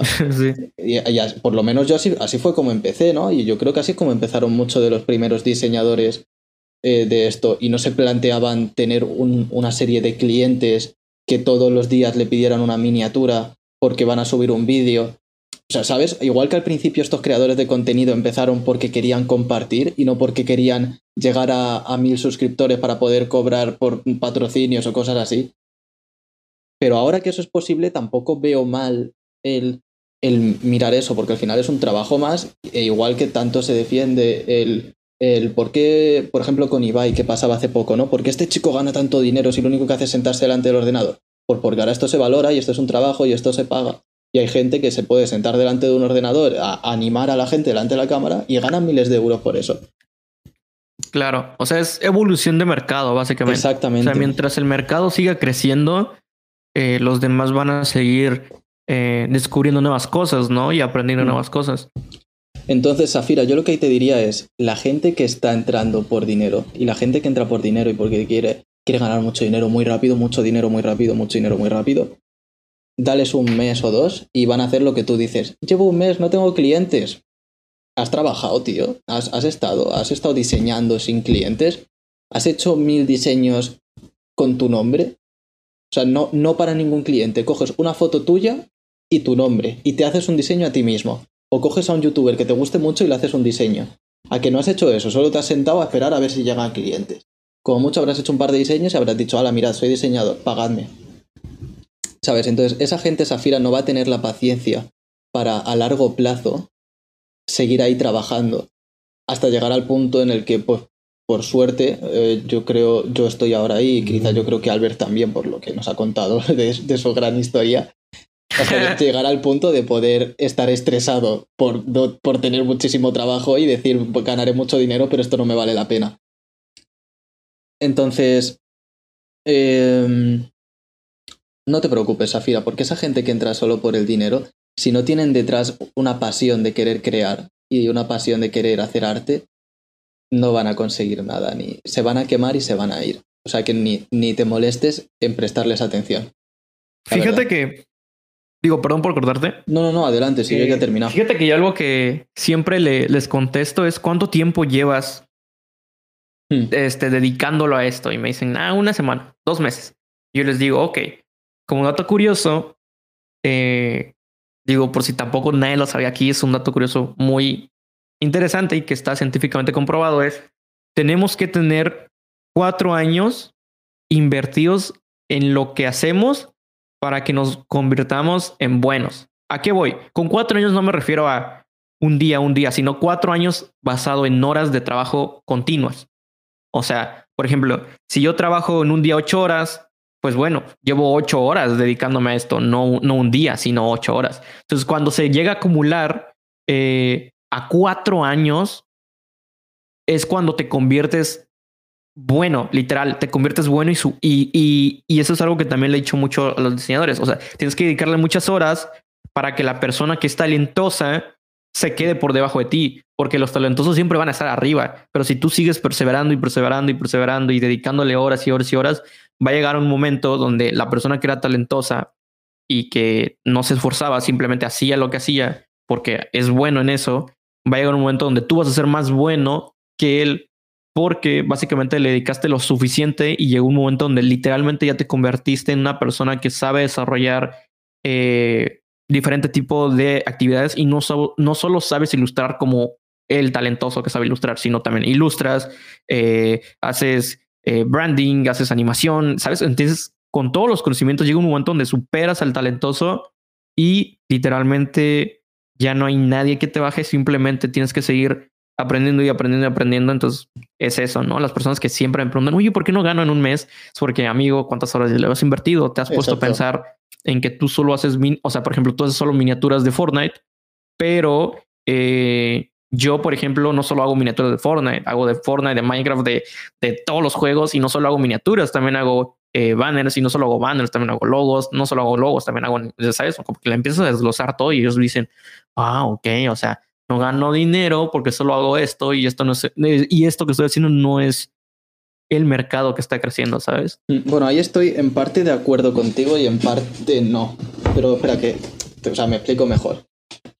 No, estoy de acuerdo en que haya que hacer de todo. Porque, o sea, mira, lo estuvimos hablando con la anterior invitada que vino antes de ti, que hablábamos que creo que es muy importante especializarse en algo. Y, sí, total. Claro, o sea, ser el mejor haciendo algo. Porque al final, sobre todo cuando estás empezando, si tú quieres aprender a hacer logos, aprender a hacer banners, aprender a hacer miniaturas, aprender a hacer, mm, me invento, eh, diseños para equipos de eSport, no sé qué, quieres aprender ah. de todo eso, no te da tiempo a volverte muy bueno en eso. Entonces siempre va a haber alguien que sea muy bueno en eso y que te va a quitar los, los clientes y te va a quitar todos los pedidos, porque va a llegar esa persona, no, porque el cliente quiere una cosa. Entonces hay un cliente que quiere un banner no te va a contratar a, ti porque tú hagas, hago un banner, hago una miniatura, hago no sé qué, vale, pero yo quiero un banner. ¿Quién es el mejor haciendo banners? No sé quién, pues quiero a no sé quién. ¿Sabes? Entonces, si tú eres el mejor haciendo algo, te vas a llevar todos los clientes de ese algo. Porque vas a ser, o igual, a ver, no todo, ¿sabes? Pero vas a ser el referente en ese algo. Sin embargo, si haces de todo, vas a ser decente en todo. Pero siempre te va a ganar el que es mejor a esas diferentes cosas en las que tú eres medianamente decente. No sé si me he explicado. O sea, en parte estoy de acuerdo con lo que dices, que hay, que conocer muchas cosas. No es simplemente decir, pues mira, he hecho un par de miniaturas. No, no, no. O sea, hay que conocer muchas cosas y muchos, muchos conceptos. Pero luego, por otro, o sea, por otro lado, creo que es muy importante focalizarse en algo y poner el foco en algo y querer ser el mejor en algo. Sí, o sea, sí está bien.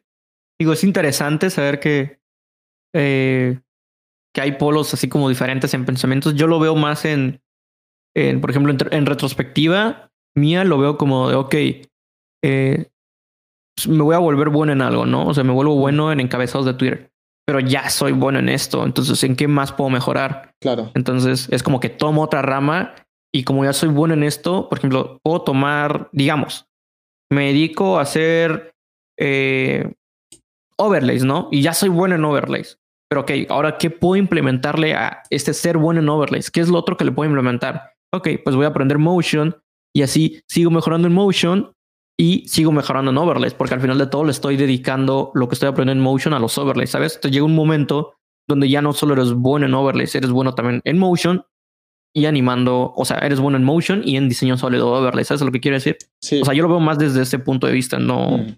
Sí, porque también soy muy de, de, la frase de, bueno, aquí hay, hay un, una frase en México que es, el que mucho abarca poco aprieta. Y sé que suena extraño, pero es así. O sea, el que mucho abarca eh, poco hace, ¿no? Porque va a llegar, a, como tú lo dices, ¿no? El mejor de y lo va a opacar. Entonces, ese es. O sea, yo lo, yo lo veo más desde un pensamiento de te vuelves bueno en esto, pero ¿qué más puedes hacer para complementar en lo que eres bueno? Entonces empiezas a aprender esto y empiezas a mejorar en las dos, ¿sabes? Claro, sí, sí. o sea, en ese sentido sí que estoy totalmente de acuerdo contigo. Sí, sí, sí pero lo que veo es que mucha gente tiende a querer aprender de todo a la vez y hacerlo todo a la vez. Ah, no, no, sí está mal eso. Ahí es donde se cae totalmente todo, o sea, imagínate ir al gimnasio y levantar pesas mientras que haces sentadillas, mientras que corres en la cinta. claro, claro. ¿Sabes? Tienes tu día de pierna, tu día de pecho, lo que sea.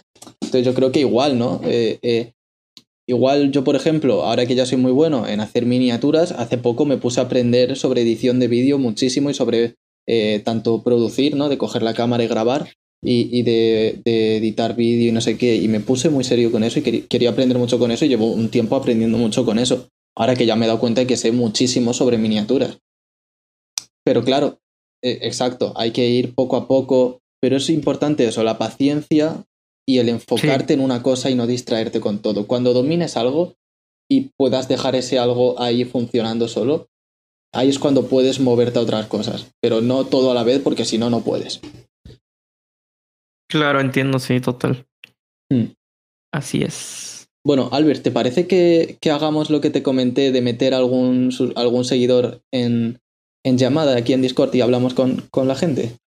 Eh, me parece, déjame nada más cuento si quieres eh, el cómo llegué a contactar con Optic, si quieres. Ah, sí, es verdad, es verdad, que quería que habláramos de ello. Porque digo, la gente debe estar como súper curiosa de, hey, Sí. ¿cómo llegaste a Optic? ¿O cómo, cómo lograste contactar o, que ellos supieran de ti? Sí, sí, sí, o sea, quería hablar de ello, pero vamos, seguro que si no lo llegamos a decir nosotros, ahora la persona que entre nos pregunta, pero bueno, sí, ven. Habla de ello, sí, sí, sí. La adelanto. Eh, vuelvo y reitero, mi primer trabajo fue con creadores de contenido, ¿no? Entonces, eh, es muy curioso porque la persona que empezó el ciclo es la que cerró el ciclo. ¿A qué voy con esto? Escuchen. Eh, mi primer cliente fue en el 2018. Yo llevo siete años diseñando, entonces el 2014.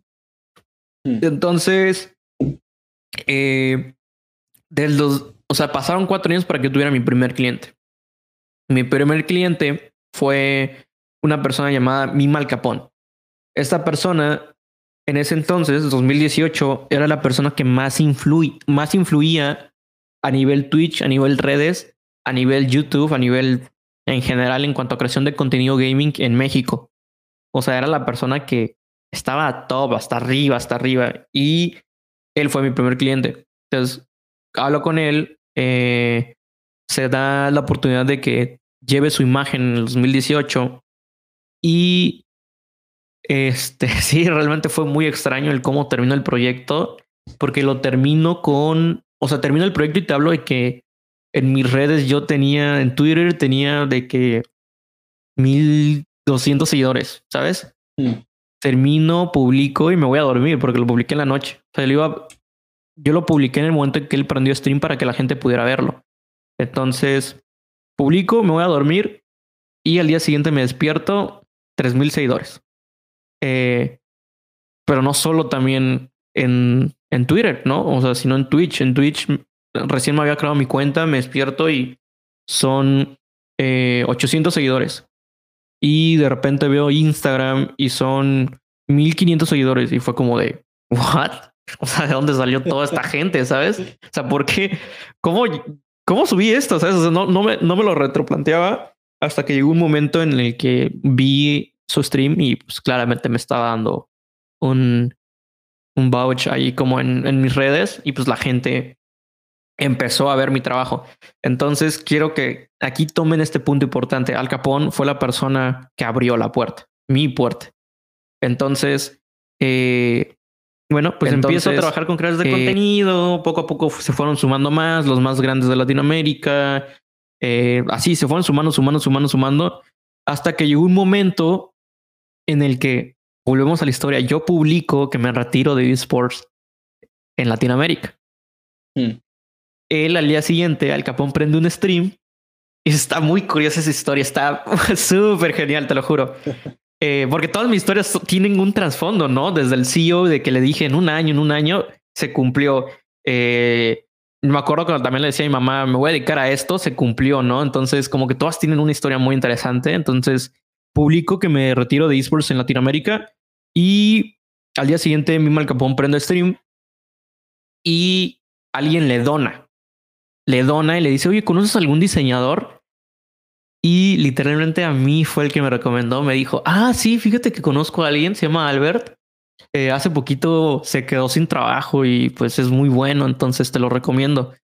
Entonces, eh, lo mismo fue en la noche, yo claramente estaba durmiendo, me despierto y, y veo mi bandeja pues repletamente llena, ¿no? Y, y comienzo a contestar de uno en uno y, y ahí estaba, digo, posiblemente si en algún momento él lo llega a escuchar, eh, se va a reír y va a decir, ay, qué cagado este man, ¿sabes? Pero yo lo veo como mi ángel de la guarda, man. O sea, ¿sabes? Así lo veo yo. Sí, sí, sí. Porque llegó y allí estaban un mensaje súper ahí. Yo como de, bueno, pues le voy a contestar. Le contesté y este yo obviamente no sabía quién era porque, eh, ajá, literalmente no sabía quién era, no lo conocía.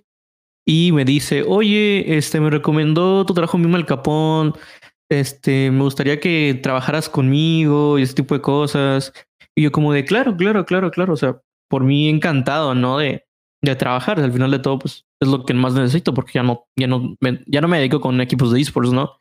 Mm. Entonces, eh, me dice, ok, pues vas a hacer miniaturas, pero nada más te pido de favor, no te vayas a emocionar. Así me lo dijo, o sea, no te, no te vayas a emocionar. Y yo como de, ¿por qué? O sea, ¿por qué me dices eso? Entonces me dice, no te vayas a emocionar. Yo como, ok. Y me lo dice, pero en serio, o sea, intenta ser lo más neutral posible y no lo, no lo hagas público. Dije, ok, pues ¿quién es? Eh, ¿Quién es? ¿Quién es? O sea, ¿por qué? ¿Por qué es así? Porque tiene esa actitud, ¿no? Mm. Y yo le digo, ok, claro, o sea, no pasa nada, yo no, no digo nada. Y ya en eso, este, este, pega los links, pega los links de los canales y me pega el link de Optic Scump, me pega el link de Huntsman, me pega el link de Hex y me pega el link de un man que se llama Courage. Y yo como de... Oh, yo supongo que me lo estás mandando de ejemplo, le dije, supongo que me lo estás mandando de ejemplo. Y me dice, sí, sí, sí, sí, ¿sabes? Como intentando decirme como, sí, sí, sí, de ejemplo. Y yo como, ah, ok, entonces lo tomé normal, ¿no? Eh, y en eso eh, me manda el briefing de la miniatura Sí. y me dice, ok, pues esta es la foto, esto es lo que tiene que decir y, y ya. Y me había mandado fotos de Optic Scamp. Mm. Y yo como de, no, de seguro es de estos canales que recopila clips de tal persona y pues ajá, la mini, ¿no? Entonces la termino y me dice, perfecto, estás contratado, eh, vas a empezar a trabajar conmigo desde hoy en adelante. Eh, te comento, son un, un, video por día, entonces van a ser 30 miniaturas, ¿cuánto me vas a cobrar? Eh, y yo como qué raro es este man, ¿sabes? Qué, qué extraño, qué extraño es. Y le digo, ah, pues tanto, tanto. Y me dice, ah, ok, perfecto, perfecto. ¿Te parece si lo dejamos en esto? Y yo como, ok. Y, y empiezo a trabajar con él. Termino la primera mini y ya, no supe qué había pasado con esa mini. Me pide la siguiente, al día siguiente. Y yo por curiosidad dije, ok, voy a entrar al canal de Optic Scump. Y sí, ahí estaba mi miniatura del día de ayer. Y yo me quedé como de, what the fuck? ¿qué carajos acaba de pasar? Y, y no sabía cómo, cómo expresar esa emoción porque, porque Optic Scump es una persona como muy mítica en la marca de, eh, de Optic, ¿no? O sea, realmente es una persona muy... Es, es, es una de las caras, ¿sabes? De las pocas caras que tiene Optic. Entonces era como, wow, wow, wow. Y empiezo a trabajar con él con el productor, luego ya se presentó, la persona que me contactó ya se presentó, me dijo, hola, me llamo tal, soy el productor de, de Huntsman, hoy por hoy de Energy y todo ese tipo de cosas. Y yo como, oh, ok, interesante, interesante. Y este, empezamos a, a llevarnos muy bien porque, porque los dos somos mexicanos. El productor es mexicano, digo, no, no vi en México, vi en Estados Unidos. Es mexicano y aparte es de la Ciudad de México que es de, de donde yo soy. Entonces, como que, ¿sabes? Es como, es como, ¿qué onda? Hola, amigos. Es como que sentíamos mucha empatía. Entonces, eh, empezamos a, a, platicar. Obviamente, yo eh, al principio, pues solo hacía las miniaturas y luego dije, ok, creo que es momento de que él empieza a ver que no solo hago miniaturas, ¿sabes? Entonces, yo implementé con él una, o sea, empecé yo mismo, por ejemplo, de que hacía la miniatura y le decía, oye, ¿sabes qué? Pero también hice estos, estos tres estilos, dime qué te parece. O había días que yo tenía tiempo y hacía, hice el banner de Scum, ¿no? Y le dije, ah, mira, sé, que no lo pediste, pero pues ahí te va el banner de Scum, es que no me gusta el que, el que tiene. Entonces, si yo lo voy a llevar, pues me gustaría que se viera bien. Entonces, como, ah, ok, gracias, ¿sabes? Entonces, poco a poco así fui como haciéndole saber que no solo sé hacer miniaturas. Y pasaron los meses, los meses. Hoy por hoy llevo nueve meses trabajando con OpticsComp. Entonces, hace tres meses ya no solo me, me dijo, ok, ya no vas a llevar solo el canal de OpticsComp, vas a llevar el de, de Amboy, que es otro jugador muy conocido de ahí. Entonces yo como, ok, perfecto. Entonces empiezo a trabajar ya con dos personas que, que tenían un lazo en Optic. Y en eso, este, llega un día y me dice, oye man, este, te va mini de Optic. Y yo como de, ¿what? Y me dice, sí, sí, sí, mini de Optic, ahí está, estos son el brief, eso es todo. Y yo como, ok. Y la hice y ahí ya empezó a llevar eh, las miniaturas de Optic. Entonces ya llevaba los tres canales, ¿no? Que era Optic Scump, eh, Amboy y el de Optic. Mm. Entonces, eh, poco a poco me fui entrando más, más, más en, en, el círculo de ellos. Y llegó un momento donde vieron algo en mí que decidieron, eh, decidieron que yo llevara los diseños del, del clásico que se jugó contra 100 Tips hace como una semana y media una semana más o menos. Sí. Entonces se me dio esa oportunidad y yo dije, ok, este es momento de realmente demostrar eh, de qué estoy hecho, demostrar y hacerles saber que, que, ajá, que no solo hago miniaturas y de demostrarles que realmente soy capaz y que eh, el ser diseñador de esa marca no, no me da miedo, sino tengo la suficiente seguridad eh, de, de que ellos confíen en mí y que vean que realmente no soy uno más del montón. Entonces decidí hacer la propuesta, les gustó y se publicaron. Literalmente se publicaron y obviamente yo cuando los vi en el Twitter de Optic fue como, wow, ¿sabes? Fue como de, ok, acabo de dar este paso. Eh, creo que es muy satisfactorio saber cómo mi yo de 16 años, cuando recién conocía Optic SP, ahora tantos años después, está aquí eh, haciendo la propuesta para, para los diseños de, del clásico que iba a haber contra 100 Tips. Entonces, claramente fue eh, algo que, que sí me siento orgulloso, me siento feliz. Y es muy, es muy, este, muy interesante ver cómo la persona que me abrió la puerta en, en, para que yo empezara a dedicarme a esto, inconscientemente sin saber quién le estaba donando, me la abrió también para cumplir mi, el trabajo de mis sueños.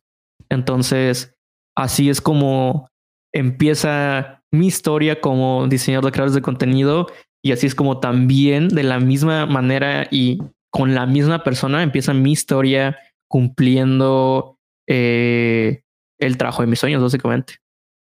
Qué bueno, tío. Es que sí. Está interesante, ¿no? Genial. es muy, muy, muy cool. es increíble, es increíble. Y sobre todo creo que es muy motivador para mucha gente que está empezando y que no sabe muy bien por dónde tirar, cómo conseguir clientes. Antes estaba alguien por ahí diciendo, no, sé qué ponía exactamente, pero bueno, que quería buscar organizaciones grandes para trabajar con ellos y que no sabía cómo. Y, y creo que le ayudan a, que a esa gente le puede ayudar mucho estas cosas, la verdad. Estas, estas charlas y, y bueno, eh, al final conocer la experiencia y todo lo que pasó, ¿no? Todo lo que ha sido para otra persona llegar hasta un punto alto y un punto grande. Hola Vic, ¿nos escuchas? Sí, sí, ¿qué tal, qué tal? ¿Cómo están? Bien, bien, ¿y tú? ¿Qué estamos? Eh, bueno, mi pregunta hacia el Albert también es hacia ti, Denzel. Digo, no sé si, si ya lo platicaron, pero ah, yo he estado, he estado hablando mucho con el Albert y algo que me ha recomendado bastante es, es, utilizar todo esto del networking, que creo que es algo que le falta mucho. Bueno, sobre todo lo he notado mucho acá en Latinoamérica, que falta demasiado. No sé si puedan dar algunos tips para empezar a o sea, para que la gente empiece hacer estas como redes de, de, de, pues de, de, amistades de personas dentro de esta área de esports y, este, y apoyarse los unos a los otros. Digo, así es como, como Albert me ha podido apoyar a mí, entonces creo que es algo que, que se puede utilizar para que la demás gente también lo, lo, lo aproveche. Vale, pues yo aquí tengo muchas cosas que decir. Si quieres, Albert, digo yo y ahora te dejo paso a ti. Vale, intento decirlo lo más rápido posible. Dale, dale. Vale. Eh, vale, Vic, pues a ver. eh, depende mucho de hacia qué te quieras enfocar. Es decir, el networking es súper importante, hacer contactos, ah, ya sea tanto con diseñadores como con clientes, es hiper importante, es muy, muy, muy, muy, muy importante. Entonces, el consejo que te ha dado, que te ha dado Albert es totalmente cierto, es muy importante el networking. Y como deberías de hacerlo, no como deberías de hacerlo, pero uno de mis consejos es, a la hora de contactar con diseñadores, ¿vale? Con, o no sé qué eres diseñador o animador o editor de vídeo, lo que sea, pero a la hora de, encontrar eh, gente que se dedica a lo mismo que tú, Twitter está muy bien porque ahí mismo te puedes meter y simplemente es tan sencillo como ser humano. Coger a cualquier persona que tú te encuentres por Twitter, que haya hecho un logo, que haya hecho un header o lo que sea, lo ves, el trabajo que ha hecho, y si te gusta, ponle un comentario con lo que piensas. No solo le des a que te gusta, ponle un comentario con lo que tú piensas sobre eso. Pónselo, dile, me gusta mucho cómo has hecho aquí no sé qué, pero quizá este texto no me termina de convencer o esta textura que has usado aquí. Y ya está, y ya está. Y le pones, pero muy buen trabajo, siempre sea agradable con la gente. Y ya verás cómo al final la gente te acabará contestando. Y, y en una de estas puedes mandarles un mensaje directo y preguntarle, oye, ¿cómo hiciste en este diseño para hacer no sé qué? Y así vas haciendo contactos con, eh, con gente que se dedica a lo mismo que tú. Para contactar con clientes, ¿vale? Con empresas, con creadores de contenido, con lo que sea, depende. Si son creadores de contenido, eh, yo iría a Twitter o alguna red social donde los creadores de contenido suelen ser más activos. Si es con empresas, vete directo a LinkedIn. Hay mucha gente que no sabe ni siquiera qué es LinkedIn. LinkedIn es una red social como más laboral, más, más centrada al mundo profesional y al mundo de las empresas. Y es y es, tiene muchísimo potencial porque la usa muy poca gente. Y es como, como YouTube al principio, cuando solo subían vídeos Willy Rex y el Rubius, que subían un vídeo y eran los únicos youtubers que había. Pues igual, en LinkedIn hay muy poca gente. Entonces, a nada que tú empieces a exponer tu trabajo y a hablar con gente, a, a contactar con otras personas, eh, se crean networking muy fácilmente y muy fácilmente se, se hacen redes de gente te puedes meter muy fácil en el, en el nicho que tú te dediques, por ejemplo en el diseño, pues buscas a un par de personas que se dediquen al diseño, les das a conectar con ellos y es muy fácil empezar a, les contestas a un par de publicaciones o, o, algo así, ¿no? Y es muy fácil empezar a, a, hacer contactos con gente que se dedique a ello. Y luego lo que puedes, lo que te recomiendo mucho que hagas es que publiques el tipo de contenido que le gustaría ver a tu cliente. Es decir, si tú haces diseños para equipos de eSports, empieza a seguir a equipos de eSports en LinkedIn, ¿vale? Intenta con conectar con ellos, que es como se llama en LinkedIn, eh, seguir es conectar, ¿vale? Entonces, uh -huh. intenta conectar con ellos, es muy difícil, pero a veces pasa, y también seguirles y, y, tal, y publica lo que a ellos les gustaría ver, ¿no? Pues mira cómo hemos hecho este, este branding para este equipo, o esta identidad visual, y, y cómo representa los valores de este equipo. Mira cómo hemos diseñado aquí esta pantalla de victoria y qué bien que queda para reflejar que nuestro equipo es el mejor en este juego y ha ganado. Esas cosas. E intenta publicar algo todas las semanas o siempre que puedas hablando sobre ello. Y entonces te empezarán a llegar clientes sobre eso. Así que, bueno, hay un poco. Y luego, sobre todo, los clientes con los que hables y con los que trabajes, los clientes con los que trabajes, pídeles testimonios, pídeles opiniones. O sea, dile, oye, me alegro mucho que te haya gustado el banner. ¿Podrías poner un tweet hablando sobre ello? ¿O podrías contarme a mí simplemente qué es lo que más te ha gustado, qué es lo que menos? Que te recomienden. No pasa nada por pedir que te recomienden. Está genial y funciona muy bien. Así que, Albert, adelante. Ok. Eh, primero que todo, buenos días. Segundo, eh, creo que el networking, siempre lo he dicho, yo creo que como diseñadores, si, si quieren empezar a, a, conocer gente importante o no importante en el medio, porque las personas, ojo, las personas que todavía no son importantes en el medio están por convertirse, convertirse en importantes en el medio. Entonces, eh, siempre hay que ser eh, lo más transparente contigo mismo para que también no aparentes algo y al final se terminen llevando bien como tú eres. Entonces, siempre he dicho, manejen muy bien redes sociales eh, la ventaja que tiene Twitter, LinkedIn y, e Instagram es que, digo, Instagram tiene un panel de para ti y aunque no lo crean, la gente que sigue, las personas que siguen te van a salir en ese panel. Entonces, como que si se empiezan a seguir como mutuals, si tú subas diseños eh, a Instagram, tarde o temprano a alguien le va a salir el diseño y te va a empezar a platicar de, oye, yo también diseño y sabes, como que empezar a hacer lazos, lazos y lazos y lazos. Y este, en Twitter es algo muy curioso porque lo he visto y es cuando, por ejemplo, un seguidor tuyo le da like a alguien, te va a salir también en el panel y te va a salir como tal persona le dio like a esta publicación.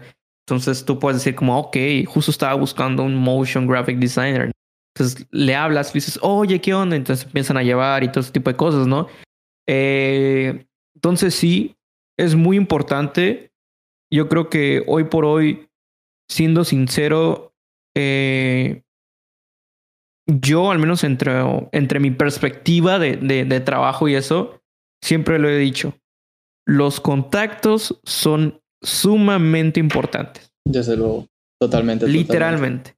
O sea, este mercado se mueve así. Si tú no tienes contactos, tú eres muy introvertido, no hablas, nadie te conoce y nadie confía en ti, pues ¿por qué van a...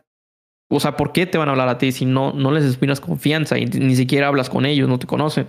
Entonces, tienes que empezar a, em, empezar a conocer más gente, moverte mucho eh, al menos yo como herramienta de trabajo uso mucho Twitter y me ha ayudado mucho. Entonces, ejemplo, es, digamos, ¿no? Obviamente no es así, pero digamos, que te empiezas a llevar mucho con el diseñador de, digamos, 100 Tips, ¿no?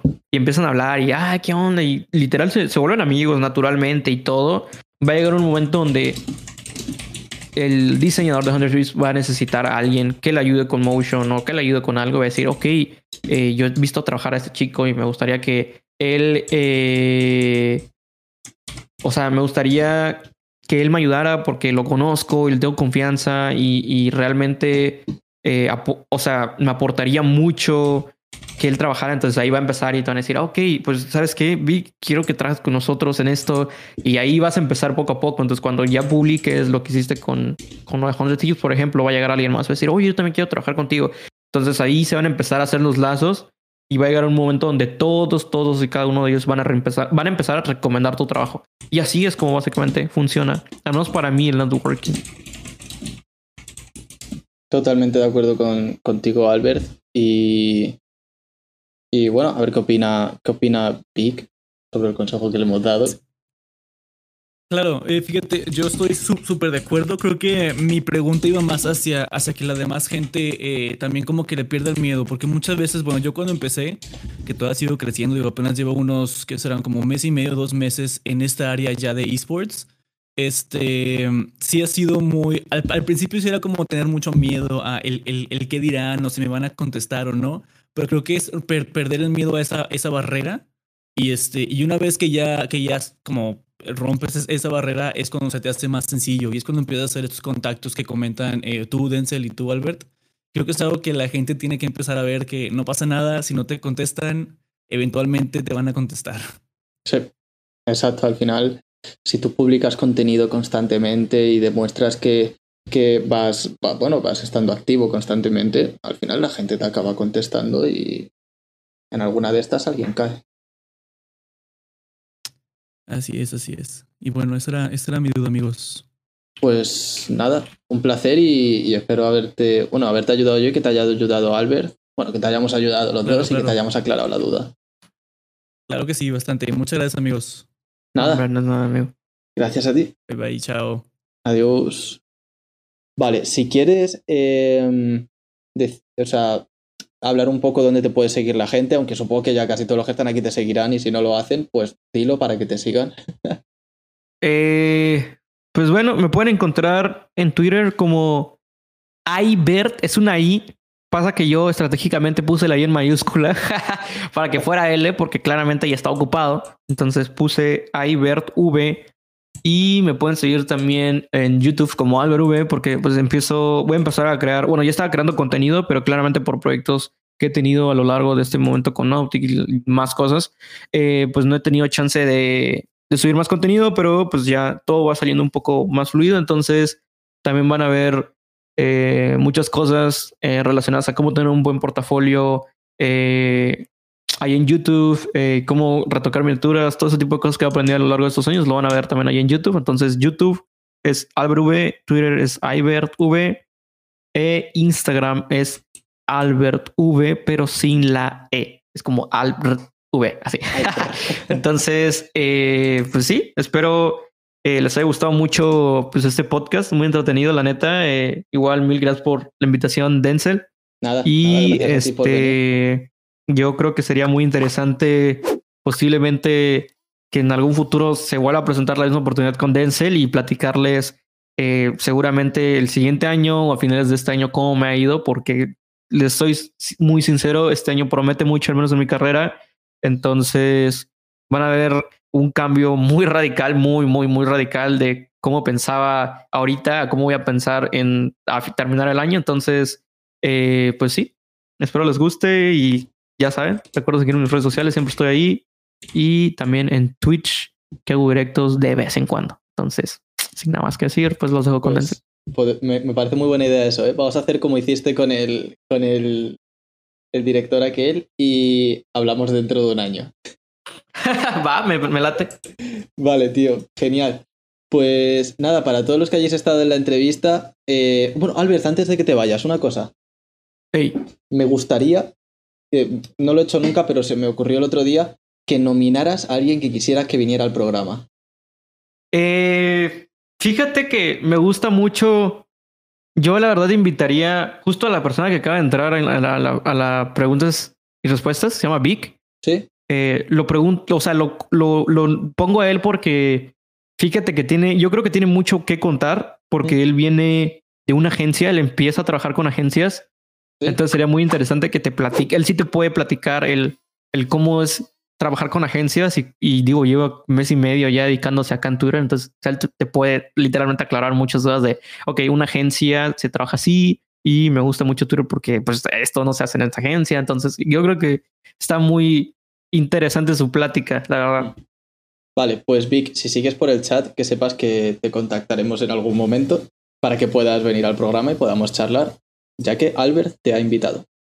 Así que nada, un placer haberte tenido aquí, Albert, haber charlado contigo. Ojalá poder charlar más tiempo porque ha sido muy interesante todo y hemos hablado muchas cosas, yo creo, muy, muy, muy, interesante. Es que es interesante, la palabra es interesante.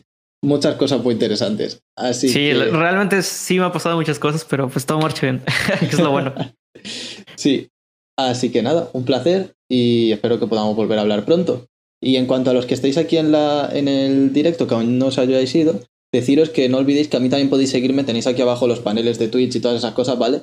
Podéis seguirme en todas mis redes sociales. Recordad que si queréis ver las repeticiones del programa, bueno, si lo estáis viendo aquí no, no queréis ver las repeticiones, pero que si os suscribís a Twitch con, con Twitch Prime, pues podéis ver las repeticiones de todos los programas que ha habido, sin cortes, sin edición, y que luego si lo queréis ver con cortes y con edición, pues lo podéis ver en YouTube, que se subirá mañana, y en Spotify en versión podcast, que también se subirá mañana. ¿Vale? Y para ver clips y demás de, de los programas y otro tipo de contenidos, que yo estoy todo el día creando contenidos, pues podéis buscarme en Instagram, lo tenéis aquí abajo el, el- el cartelito para seguirme, en Twitter, en Twitch, en YouTube, en todos lados. Donde os podáis imaginar seguro que estoy. Así que nada, un placer haberos tenido hoy aquí. Nos vemos el martes que viene con un nuevo invitado. Ya está, no, no voy a deciros nada más. Un nuevo invitado que ha estado hoy en el chat. Y no es, no es, no es Vic, que le invitaremos, pero no es Vic, es otro.